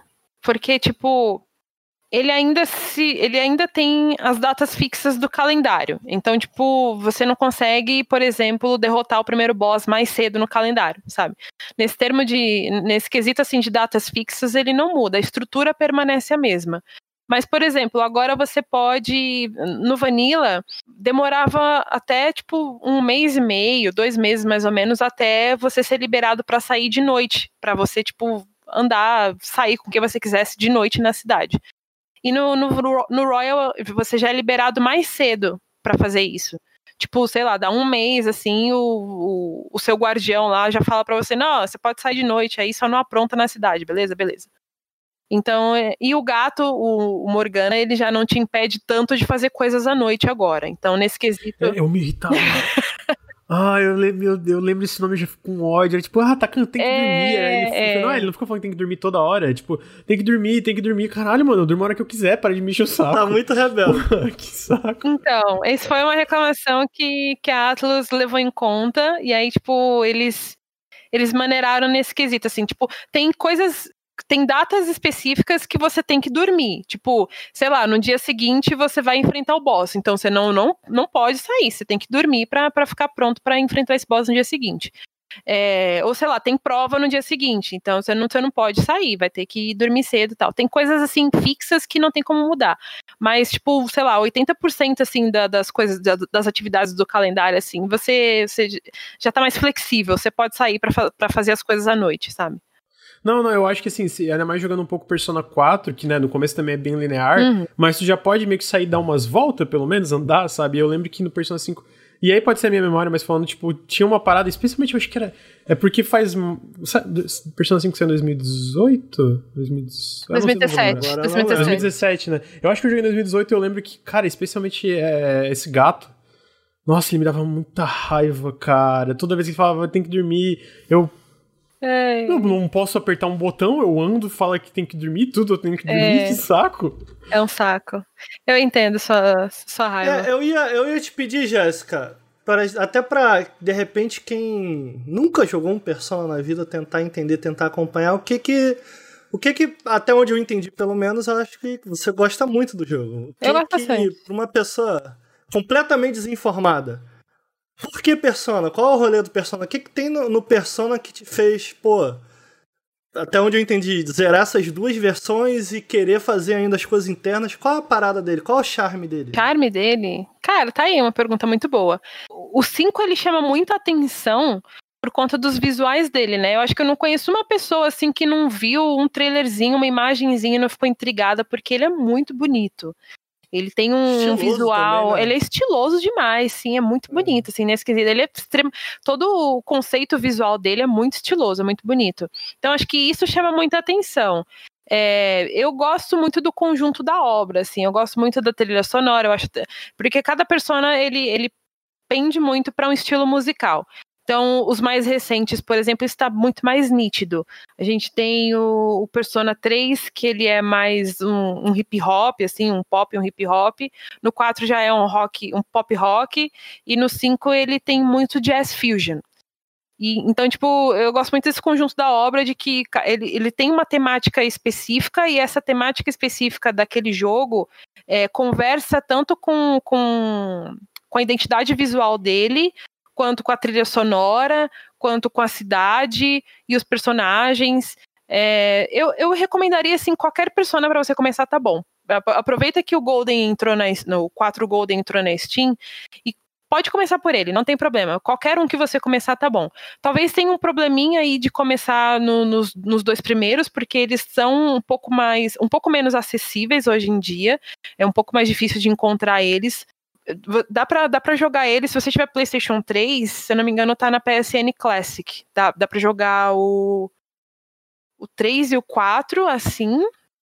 E o 1 e o 2 tem pra PSP pela, pela PSN Classic também. Então, eles estão um pouco mais inacessíveis hoje em dia, mas eu gosto bastante dos conceitos deles também, eu gosto bem assim. Se você começar pelo 2, pelo 3, pelo 5, não tem problema. Agora, se você começar pelo 5, que eu gosto bastante também, eu já acho um problema depois você voltar para os outros, porque ele é o mais avançado, assim, em termos de, de, de mecânicas e jogabilidade, principalmente. O que, que, você acha que evoluiu em relação a. Porque eu, eu, mesmo, eu mesmo não cheguei tão longe, né? Então eu mesmo não sei, assim. E eu. Cara, eu amo combate de persona na real. Tanto do tô jogando 4 agora. Eu, eu adoro 3 porque eu sinto que. Eu não sou um grande fã de JRPG, então posso estar falando uma grande besteira aqui. Eu não jogo muito. Mas o que eu gosto do Persona é que apesar dele ser um RPG por turnos, eu acho que ele não fica dentro daquele lance, ainda que tenha, em especial o 3 tem bastante o lance do grind, você tem que grindar para avançar e tal, mas independente disso, de você avançar, ter que ficar matando monstrinho, nos momentos que tem os chefes ali, cara, você tem que prestar atenção em cada turno e tal, tipo, tomar cuidado, eu não sei se o 5 tá assim, ou se eu sentia isso em relação ao 3 porque eu era muito novo e era ruim, sacou? Mas na minha memória, eu lembro que eu gostava muito do 3 isso, tipo, eu, eu, eu sentia que, cara, era difícil, sabe? Você tinha que realmente compreender toda a parte mecânica ali para conseguir avançar e tal, tomar as decisões certas e tal. Em termos, em termos de. Eu, eu acho, eu, geralmente eu digo que jogos de turno são muitos jogos sobre decisões. O que que, o que, que muda no Persona 5 para te confundir ou fazer com que você tome melhores decisões? O que, que, o que, que aconteceu ali mecanicamente no 5 que você é, acha? É que isso? ele, eu, eu acho ele muita evolução, assim, de todas as mecânicas que você meio que vê nos outros. Porque, por exemplo, no, no, nos dois primeiros, principalmente, você tem segmentos em primeira pessoa, por exemplo, quando você está explorando as dungeons. Aí do 3 em diante já não tem isso. Eles colocaram a perspectiva totalmente em terceira pessoa. Então você já não tem mais essa transição da primeira para a terceira pessoa em batalhas e exploração, sabe? E no 3 em diante também entra a questão dos social links, né? Que é quando você se relaciona com os personagens. No 1 e no 2 tem também, você tem um, um certo grau de amizade ali que você cria com os personagens, dá para você se relacionar com os personagens também. No 2 dá para ter relacionamento homoafetivo, inclusive. É, mas no, no, no 3, no 5 não. É uma das minhas okay. principais críticas, inclusive. pois é. No Social Link, a partir do 3 você já tem o Social Link, que você tem que sair com o amiguinho e subir amizade com ele. Só que isso influencia na, né, influencia diretamente em como você consegue é, expandir a sua gama de fusões para fazer novos personas lá na Velvet Room. Então, se, quanto mais amizade você tem com o personagem que corresponde à arcana X. Então, mais pontos você ganha e é, mais, mais fusões você abre na Velvet Room também. Então, mais monstros você vai ter a seu favor para lutar com você, sabe? Eles colocaram essa mecânica do 3 em diante, assim, que influencia diretamente na questão das fusões. E aí no 5, eles expandiram ainda mais isso, porque conforme você avança as amizades com os personagens, você ganha habilidades para usar nas lutas. Isso já é algo novo, sabe? Então eu acho o 5 muito ápice, assim, dessas mecânicas e da jogabilidade, principalmente. Saquei. Cara, eu admito que eu não fazia ideia que eu ia ter a maior especialista do Brasil em persona. eu teria me... Eu não ela começou a dar aula, assim, cara... Não, ela mandou muito bem. Cara, isso que, isso que você falou, da... eu achei muito maneiro, na real. Da parte da música? Isso que você falou da, da música, né? Eu não tinha pensado nisso. Eu falei, caralho, realmente, ela, ela disse tudo, né, cara? Essa Sim, parte da, hora, da música e do tema é realmente uma das paradas que é mais maneira em Persona, assim, né? E é muito bem, muito bem explorado nos jogos. Mano, adorei, mano. Esculachou. Esculachou. Persona 5, senhoras e senhores. Persona é... 5 Royal. Royal. Royal. Royal. Persona 5 Royal. Lucas, você pode contar um pouquinho pra gente, antes da gente entrar em Cuphead, minha maravilhosa experiência com Cuphead? Ao longo da semana, das Nossa, últimas semanas aí. Incrível, cara. Você, pode contar um pouquinho pra gente aí sobre Captain Toad? É... Mano, não tem muito pra falar desse jogo, não. Alguém já jogou Captain Toad? Jéssica, Caio, vocês já jogaram? Cara, eu tava vendo uns videozinhos não. assim, ele parece com o minigame que tinha no Mario 3D Land. Eu acho que ele é esse minigame que eles transformaram num jogo completo. É, o chat pode me corrigir se eu estiver falando besteira. Mas tinha um minigame que tu controlava o Capitão Toad, tipo, que né, ele não pula e tal, tipo, tu meio que mexia. Uh, tu mexe. Uh, o cenário vai girando e tu. E tu tem que descobrir como tu pegar a estrelinha. E eles transformaram, tipo, a galera meio que gostou tanto do jogo, ou pelo menos os desenvolvedores gostaram tanto de fazer, que eles transformaram num jogo standalone, né? Que saiu pro Wii U e aí saiu uma versão nova pro Switch. Só que o lance é que assim, eu tô jogando ele esporadicamente, sabe? Tipo, ah, tá tô cansado de jogar videogame pro Nautilus, eu vou jogar videogame pra jogar videogame. eu vou ali, pego meu Switch, vou na cama, ainda mais tá bem frio e fico jogando Captain Toad, né, que tava em promoção. E aí eu meio que zerei o jogo, só que daí eu descobri que é o episódio 1. Então eu tô meio confuso. Eu pesquisei, aparentemente tem quatro episódios no Switch. Não sei se isso é verdade. Tipo, tu zera com Captain Toad. Ele é dividido em quatro capítulos? É, então, quando tu zera com Captain Toad, ele meio que libera o episódio 2. Só que a, a história é a, a, mesma. Só que em vez de tu controlar o Captain Toad resgatando a Toadette, tu controla hum. a Toadette resgatando o Toad. E aí muda todas as fases, né? As fases são todas, todas diferentes. Só que, cara, é um jogo muito gostosinho de jogar. Tipo assim, ele, é, ele não é muito difícil. Eu acho que a dificuldade dele vem mais, tipo, cada fase, basicamente, tu tem três cristalzinhos que tu pode coletar, a estrela e a estrela, né? A estrela, quando tu pega, tu passa de fase. O desafio vem mais da, dos, da, da, da parada opcional. Então, tipo, tem. É, o Ricardo não tá botando na tela, não vai dar pra saber, mas ele é meio que como se fosse nesse ah, é um cenário quadradinho, pequenininho, que tu gira com a câmera e tu consegue ver meio que o cenário inteiro. Diorama, que um será que é é um é diorama, um é isso. Diorama, é um diorama, um diorama, sabe? Isso. É meio que um diorama, então, tipo, tu consegue girar a câmera e ver várias perspectivas, tu consegue ver entradas e coisas que estão escondidas. E aí cada diorama meio que é um pouco temático e aí tem esses desafios. Então, só que tem diorama que, por exemplo, tu usa a tela do Switch, tu clica, uma parada vai pro lado e vai pro outro. Só que daí né, aí tu, enfim, tu zera a fase, pega os cristalzinhos, quando tu zera fala, ah, passe essa fase clicando apenas uma vez na tela do Switch. Então tu tem que dar um clique só e conseguir conectar tudo para tu poder chegar na, na, estrelinha, né? Só que mesmo assim, ele é um jogo meio fácil, no primeiro episódio, né? Só que, cara, ele é um jogo muito. Muito, muito gostosinho, muito feel good. O visual ele é todo coloridinho, sabe? Não sei se vocês estão ligados à estética do Super Mario 3D World, que é bem colorido, aquele, aquele, aquelas cores bem vibrantes, assim. Então, tipo, ele tem essa mesma estética, né, que a Nintendo manda muito bem nesse... Eu, eu, eu sinceramente, acho esses jogos 3D da, da série Mario Super é, e do, do Capitão Toad muito bonitos. Eu acho que ele é um jogo muito lindo. Porra, é bonito demais, caraca. Não, é, então, eu tava falando, ele tem, tipo... E aí esses dioramas são temáticos, então cada fase é super colorida e diferente. Tem uma que é na lava, tem uma que é, tipo, mais aquática e tal. E, e, eu acho que a parada do jogo para mim é essa, sabe? Ele é um jogo muito relax, assim. Eu não, talvez eu não tenha chegado nesse. Talvez o episódio 2 seja mais difícil. Mas para mim era pegar o Switch, ah, mano, eu vou resolver uns puzzlezinhos com musiquinha gostosa, andar com o Captain Toad, jogar, jogar umas, aqueles negocinhos que ele pega o Capitão É um jogo de puzzle, então. É um jogo de puzzle e ele é, eu tava falando que até onde eu cheguei, eu achei que eu tinha zerado, mas ele liberou um episódio 2 e eu fui pesquisar, aparentemente tem quatro episódios. Caraca, você achou que tinha zerado e não tá, tá em um quarto do jogo, é isso? Ah, é, exatamente. E... Ué? é, é porque tu, é que, tipo, tu resgata o Toadette, tu, agora tu botou o vídeo ela é pega por um pássaro, né? Cara, esse jogo é muito bonito, sério. Cara, ele é muito, muito bonito. bonito. Ele é muito... Ele é de Switch mesmo ou ele era de Wii U? E Wii U. Wii U, mano. Caralho! Ele é.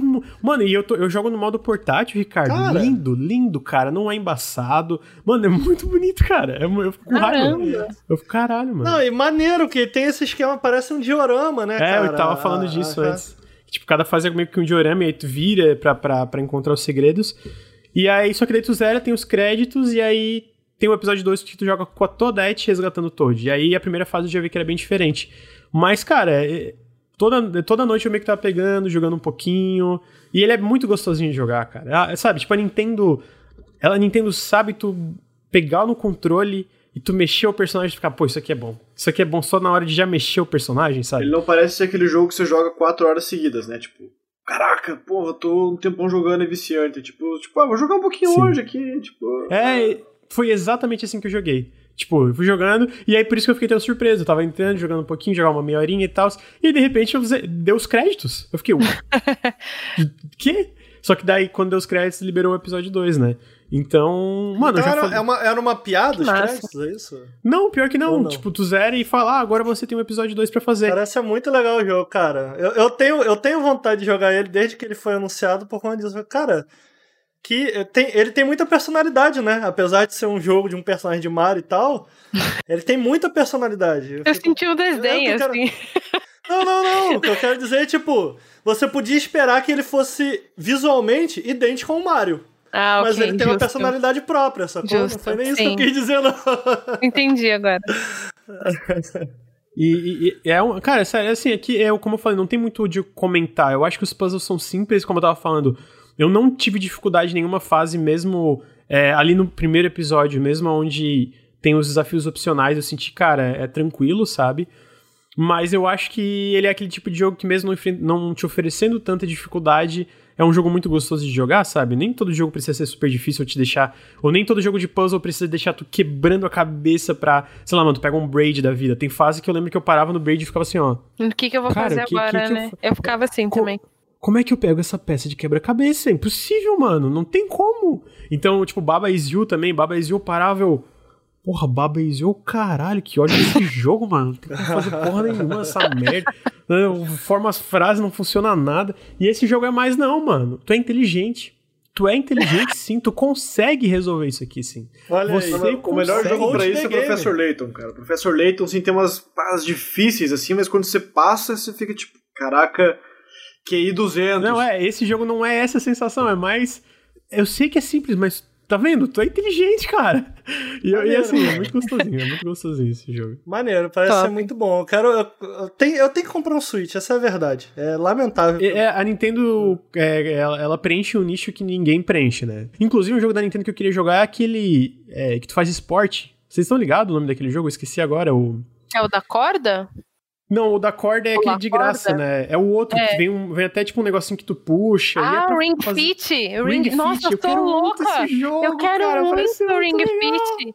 Pena que é eu tipo. Não sei nem que jogo é 400 esse, tipo, dólares. Tipo... O Ring Fit é, ele, ele, vem com, ele vem tipo com um acessório redondo assim para você fazer exercícios mesmo.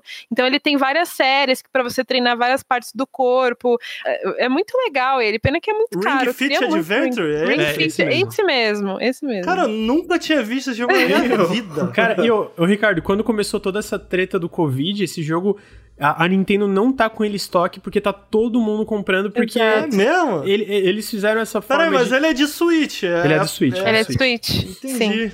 Caraca, que doido. Cara, eu, eu acho que o Miyamoto vendeu a alma pro capeta, porque a Nintendo. que isso, cara? Do nada, é porque a Nintendo tem umas coisas assim que, que eles fazem e a galera fica fascinada com os troços tão.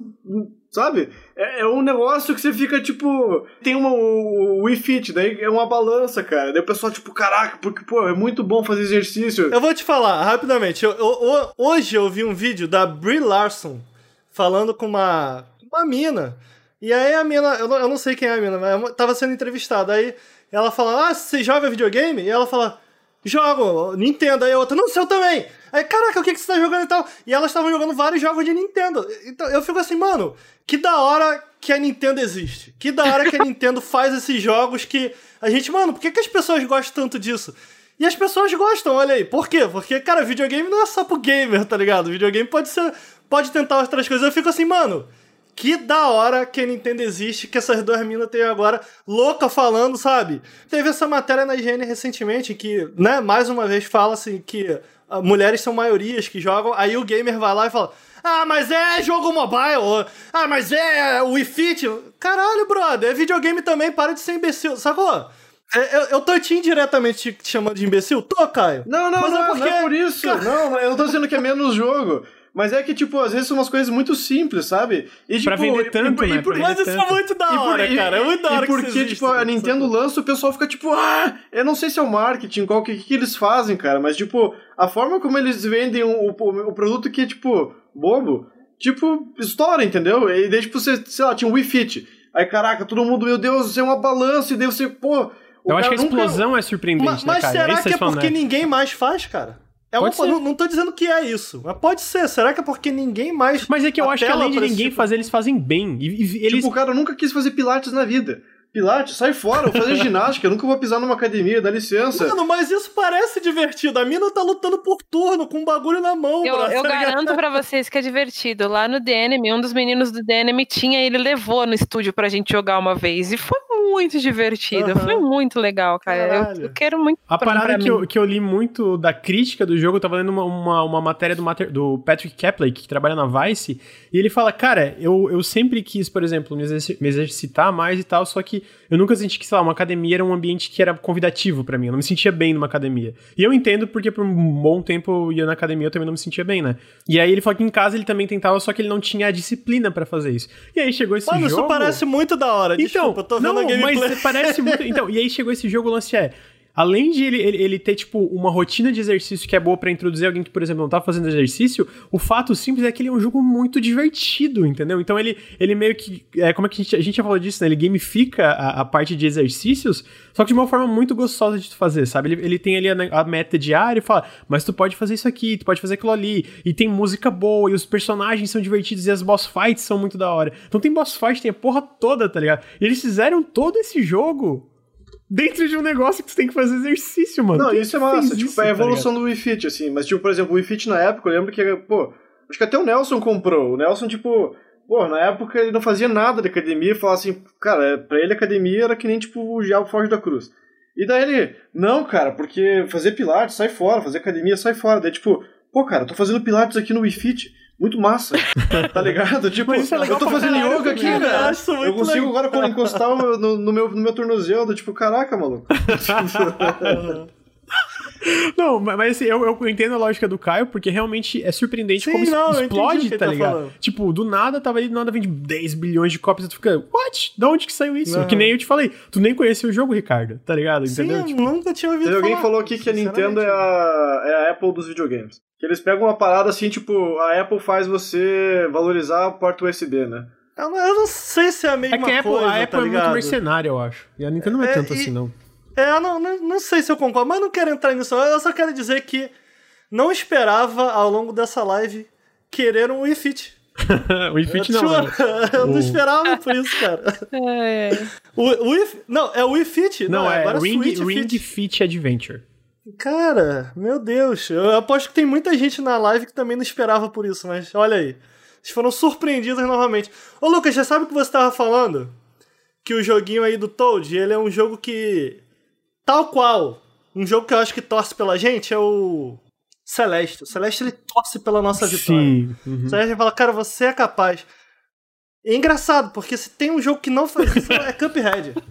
O Cuphead ele fala, mano, você é fraco. Desista, pare, você não, você não é capaz. O Cuphead, cada chefe que tu passa, tu fala, meu irmão, eu sou um merda. Já, já, já viu, tem um vídeo no YouTube, cara, de um moleque que ele tá sentado assim e ele tá pensando, eu uso muito esse meme quando eu vou editar vídeo pra, pra Gaveta Filmes. E ele fala assim, cara, eu sou um merda, meu irmão. É isso, eu, eu, eu me transformo naquele moleque jogando. Que jogo desgraçado, cara. A Jéssica tá chorando. Mas é. Cara, que jogo desgraçado. Eu acho que isso daí é karma, cara. fogo- Porque você falou que eu jogo mal. É, eu acho que foi karma. Caraca, brother. Porra, mas olha só, eu, pre- eu preciso. Eu quero biscoito porque eu não desisti. Quer dizer, eu desisti, mas eu tentei de novo. Jéssica, eu quero te perguntar uma coisa. Você viu o. Você chegou. Bom, não viu, né? Porque eu não postei no Twitter, mas tem um, um clipe do Ricardo nessa live. Ele enfrentou. Tu, jogou, tu zerou o Cuphead? Jogou Cuphead já, Jéssica, ou não? Eu já joguei Cuphead. Já? Sabe o dragão? O chefe do dragão? Não sei se tu lembra Sei. dele. Então, o Ricardo ele enfrentou o dragão de 6 a 8 horas. Não sei se foi todo esse. Foi, eu sei que 6 Não, horas. para, para. Não, pera, pera, eu tô quatro- contando a história. Eu tô contando a história. Fica na horas. tua aí. Foram Fica, fica na tua aí, ô, ô, ô, fogo, fogo, fogo, fogo, é fogo. E o Ricardo Mora ficou tão puto que ele parou, ele tirou o fone, ficou, ficou, ficou, ficou. E do nada tem um clipe dele fazendo isso. Ele pega um- uma garrafa d'água e faz assim, ó. No meio da live.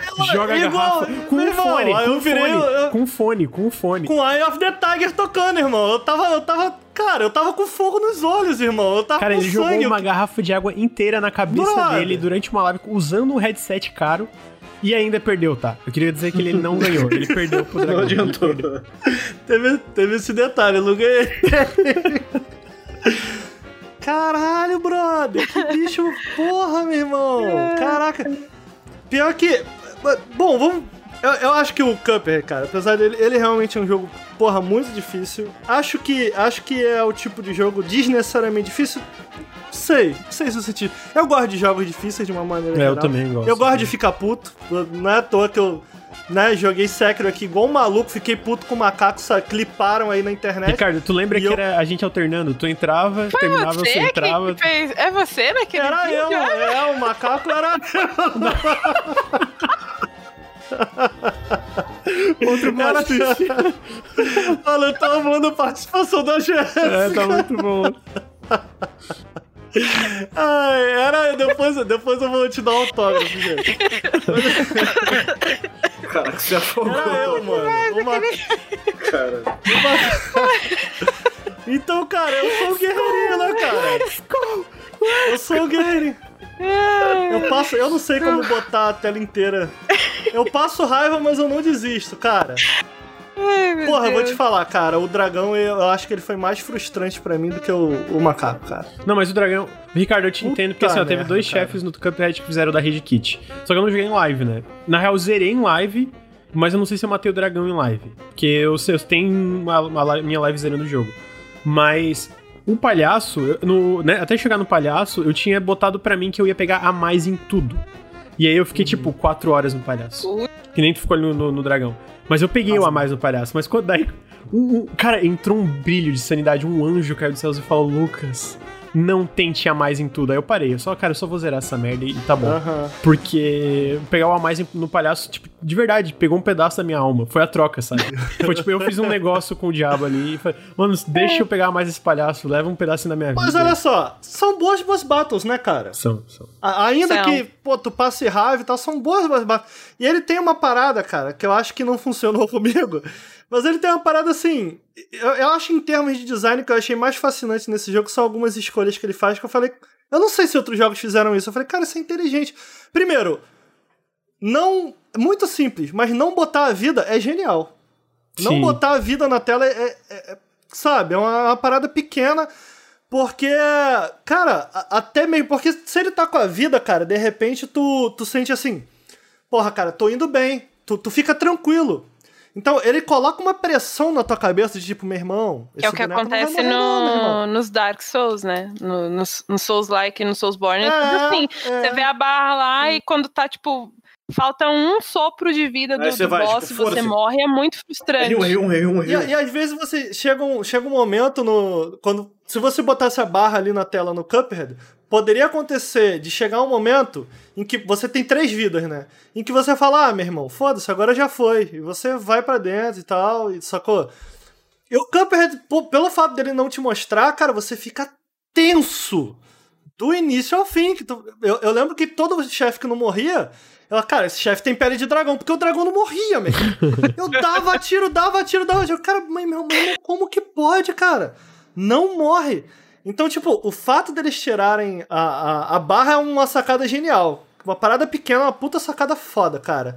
Mas eu acho que o que é legal, cara, é que ele tem essa dualidade, assim. Ao mesmo tempo que ele é gostoso de se jogar, porque, cara, ele é lindo, sabe? É, usar. Puta merda, cara. Absurdo, Não só as animações são bonitas, como eles usam a animação a favor dele, a, a favor do próprio jogo. Então, ainda que você enfrente um chefe e da primeira vez e você tenha dificuldade, as animações te contam muito sobre ele, né? Te contam muito sobre o que ele vai fazer. Então, caralho, vem uma parada forte aí, tu sabe que tu tem que correr, sabe? Então as animações comunicam muito bem o combate, elas conversam muito bem com o combate. E a música, cara, ela te preenche, sacou? Então, Maravilhosa, então, Cara, a, a música é muito né, boa, cara? mas, cara, teve algumas vezes, mais de uma, inclusive, que eu tava jogando esse jogo. Eu tava tão puto com essa porra. Eu tava tão puto que eu, eu tirava o volume da TV, que eu jogava melhor. Eu tirava o volume da TV pra, pra me concentrar 100%, falar assim, não posso ter distrações. Eu fiz isso, cara. Eu fiz isso. Eu tirei a música do jogo e botei e uma um música coach. de monge, tá ligado? Eu, primeiro eu botei um monge. Eu botei um monge fazer hum, e eu falei, cara, agora eu vou ficar calmo. Porque eu, porque eu ficava nervoso, cara. É de verdade. Eu morri tanto pra ele. Eu fiquei umas 4 horas nesse chefe que quando eu tava perto de ganhar, a minha mão começava a suar e tremer, cara. Porque eu falava, cara, eu não vou, eu, eu não vou conseguir, tá ligado? E aí eu, eu ficava, cara, eu tenho que ficar calmo, eu tenho que ficar calmo. E até que chegou um momento que eu falava, cara, calmo já não é mais a, a, a resposta. Eu preciso de ódio pra ganhar desse chefe. não é na calma que eu vou ganhar. Aí foi quando eu botei o Eye of the Tiger, meu irmão. Eu joguei a água em cima e falei, porra, é agora, meu irmão. É, agora. E não funcionou também, não funcionou também. Nada. É tipo, aceita que o dragão é melhor que você, tá ligado? É meio isso, cara. É. Mas tirar, tirar o som dele não é bom, cara, porque. E, e aí é onde eu, onde eu, pô, mais uma vez, ponto forte, ponto pro jogo, sacou? O som te comunica muito. Então, na parte do dragão, por exemplo, que eu joguei sem som, o foguinho, no momento que ele vai pular pra JTK, ele faz um barulhinho. E é. Você ouve com muita. E é complicado, porque você tem que pular, não pode cair no chão, você tem que andar para trás, você tem que se abaixar e dar tiro. São muitos comandos, sacou? E às vezes você esquece do fogo, mas aí você ouve o som dele, aí tu fala, porra, tem que pular.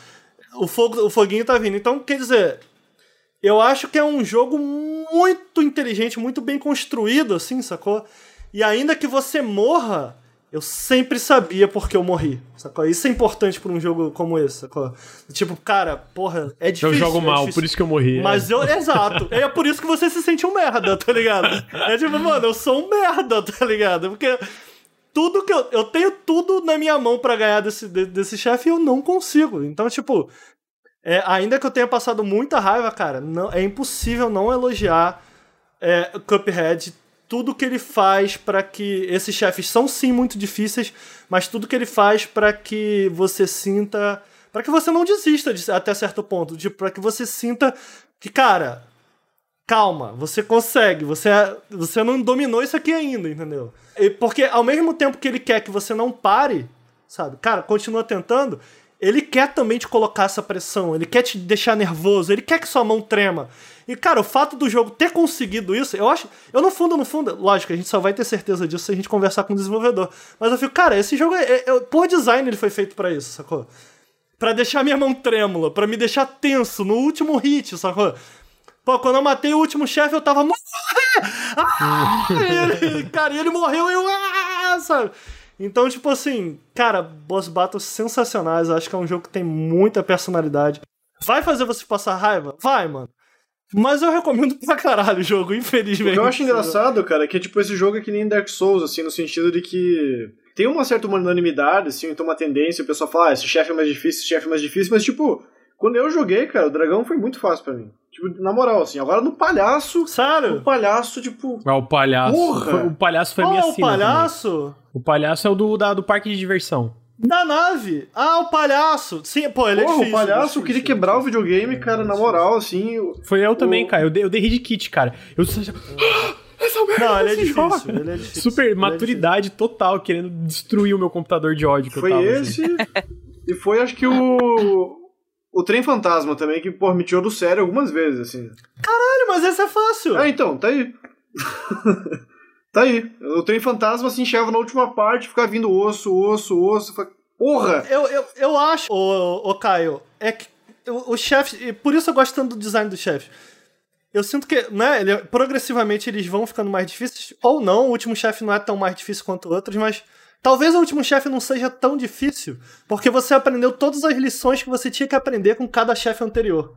Então talvez você chegou nesse chefe do trem, você não tinha aprendido alguma lição que eu aprendi antes de você.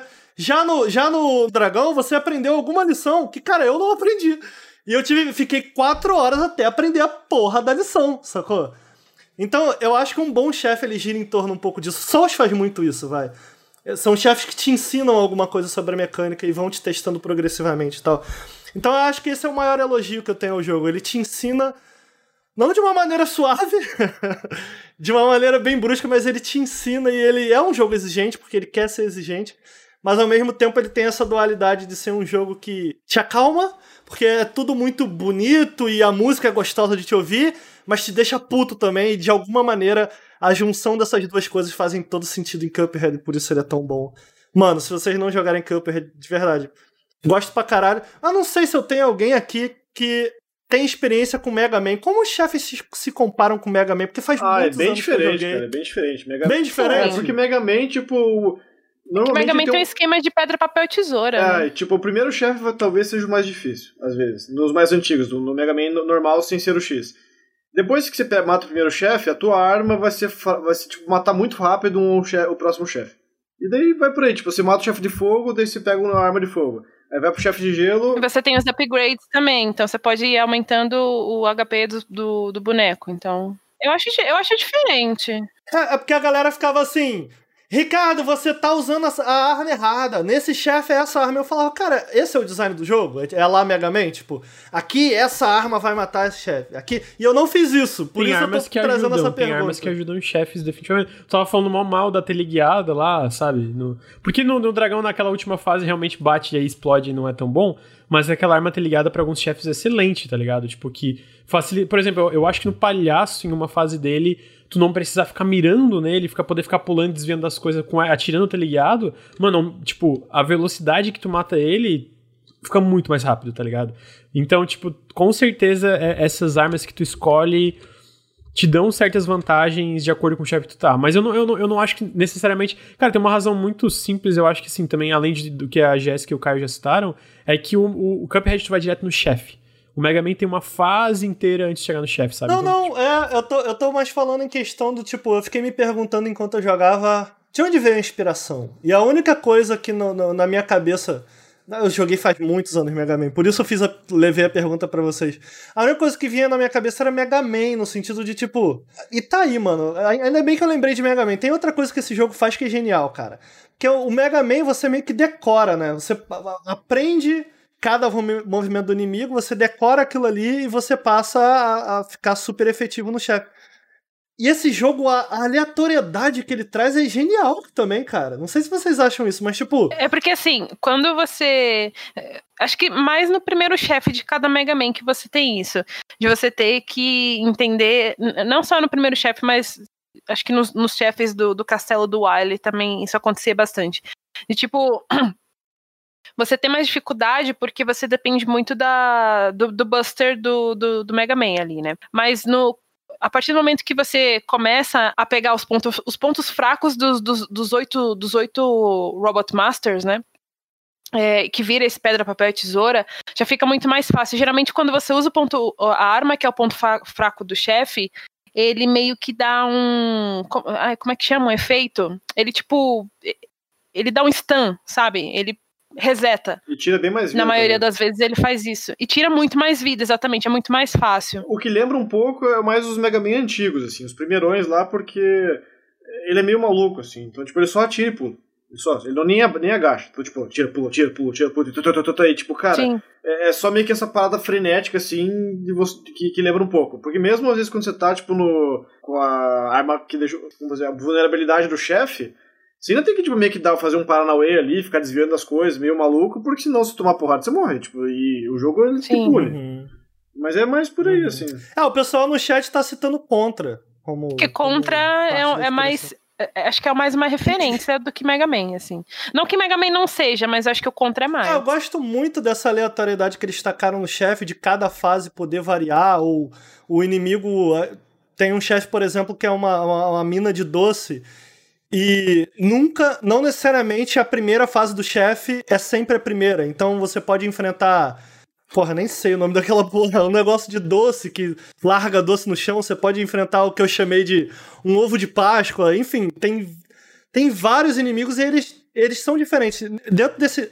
O próprio dragão, a forma como. Me parece, posso estar errado aqui, mas a forma.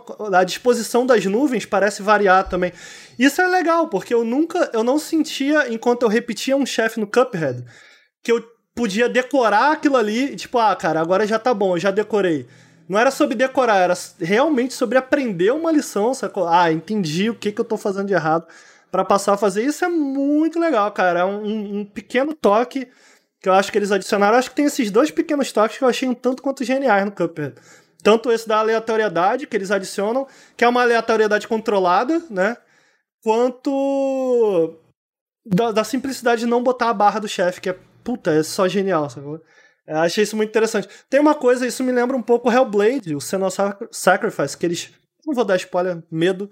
Mas eu, eu gosto muito disso que eles fazem, que eles mentem intencionalmente sobre uma mecânica pro jogador só para você ficar com medo dela ao longo do jogo. Eu acho, eu acho esse tipo de decisão muito interessante. O, o que eu acho massa que você falou é do, das lições, cara. Que, e é por isso que eu acho que o, o King Dice é um puta chefe massa pra caralho. Porque ele te ensina oito lições e mais uma no final de surpresa. E, tipo, você, cara. Essa última, o Ricardo tem O King Dice é o resumo da vida, assim. É, é... eu nem achei tão difícil, cara. Eu achei até que. O problema é que é muito, né? É a lei de Murphy em ação, cara. Porque, tipo, você pensa, porra, não, se eu, se eu acertar certinho aqui, eu posso, tipo, cara, enfrentar três chefes ou dois e já matar o King Dice.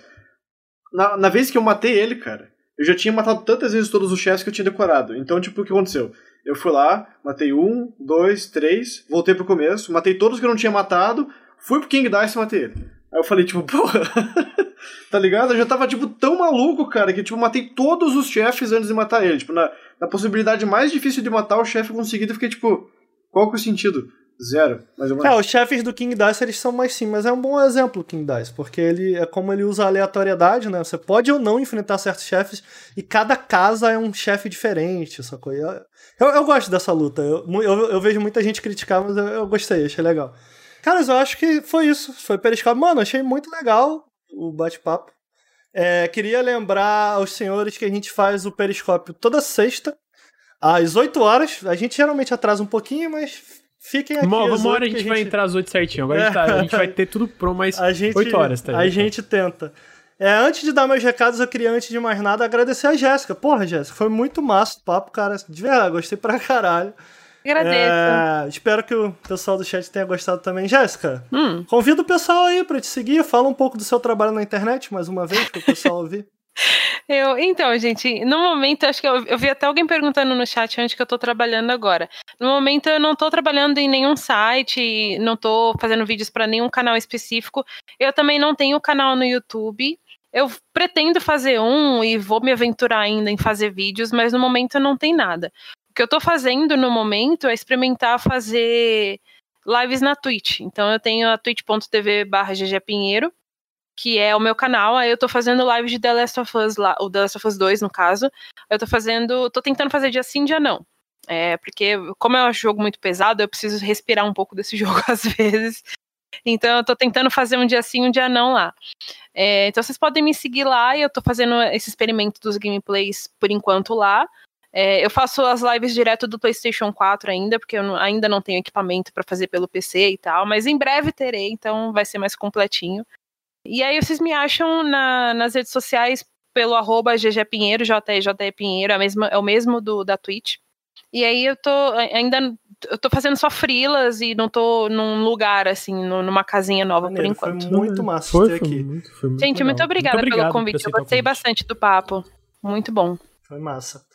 É, vou reforçar aqui o meu obrigado para Emília Fortes e o Breno Martins, dois dos nossos apoiadores. Façam como a Emília e como o Breno Martins, apoiam o Nautilus, apoiam o Nautilus no Apoia-se, ou é, aqui, dando sub aqui também vai ajudar muita gente, certo?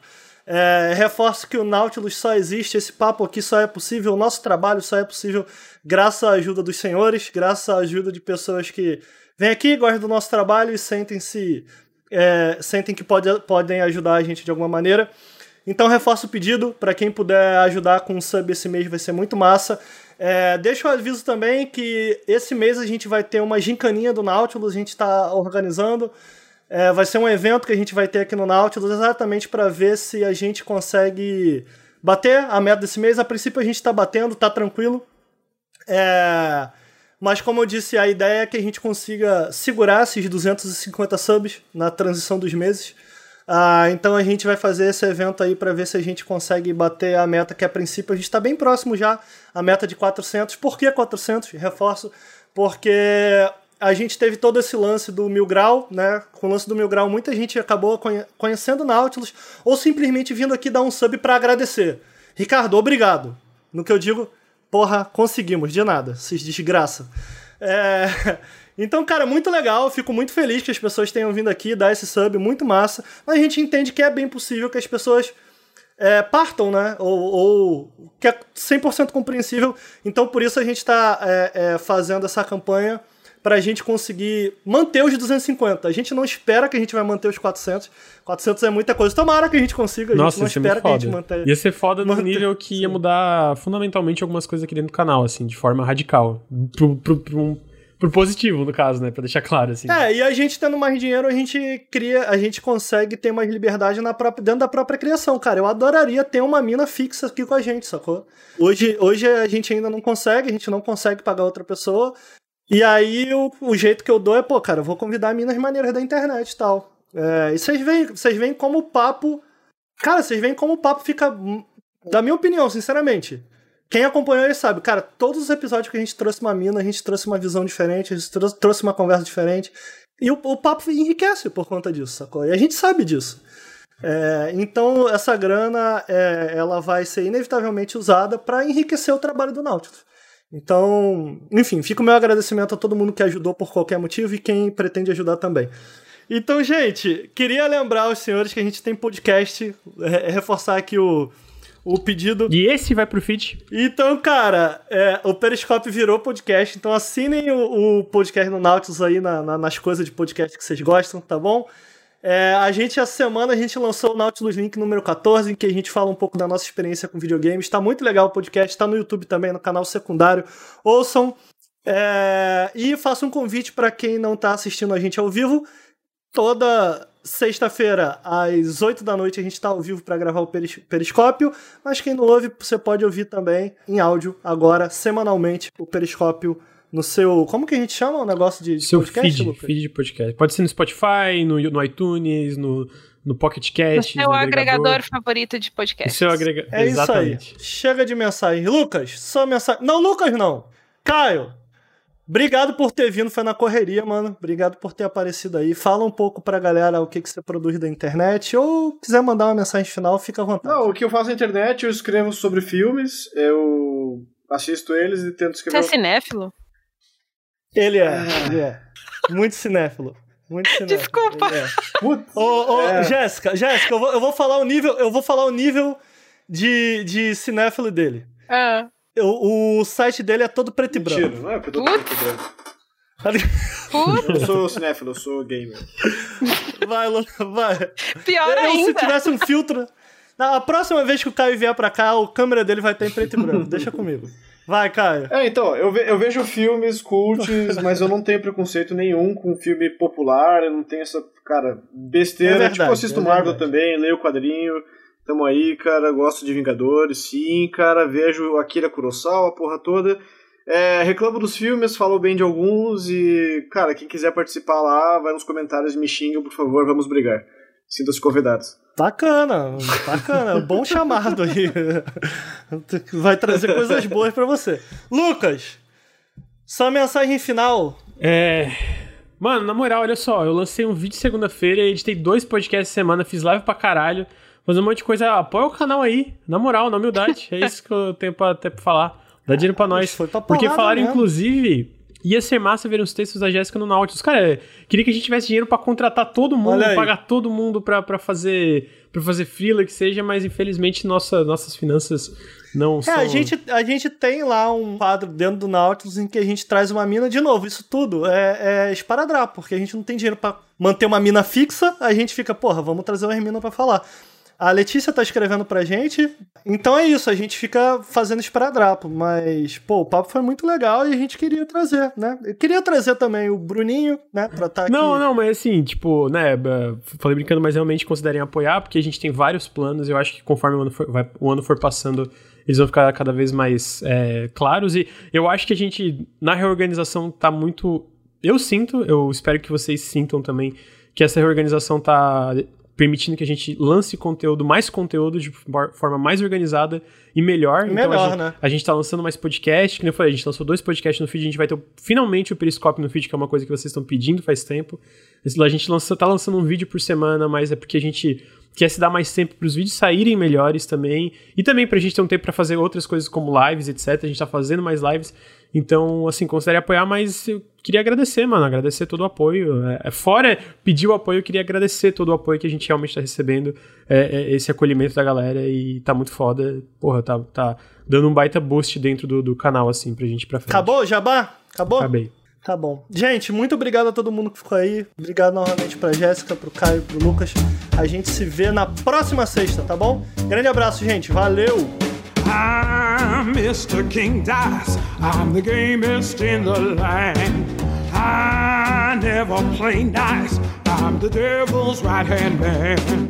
I can't let you pass, cause you ain't done everything. Bring me those contracts, come on, bring bring 'em to the king. If you haven't finished your class, haven't worked assiduously, no, I cannot let you pass. Don't you mess with me. Don't mess with King Dice. Don't mess with me. Don't mess with King Dice. Don't mess with me.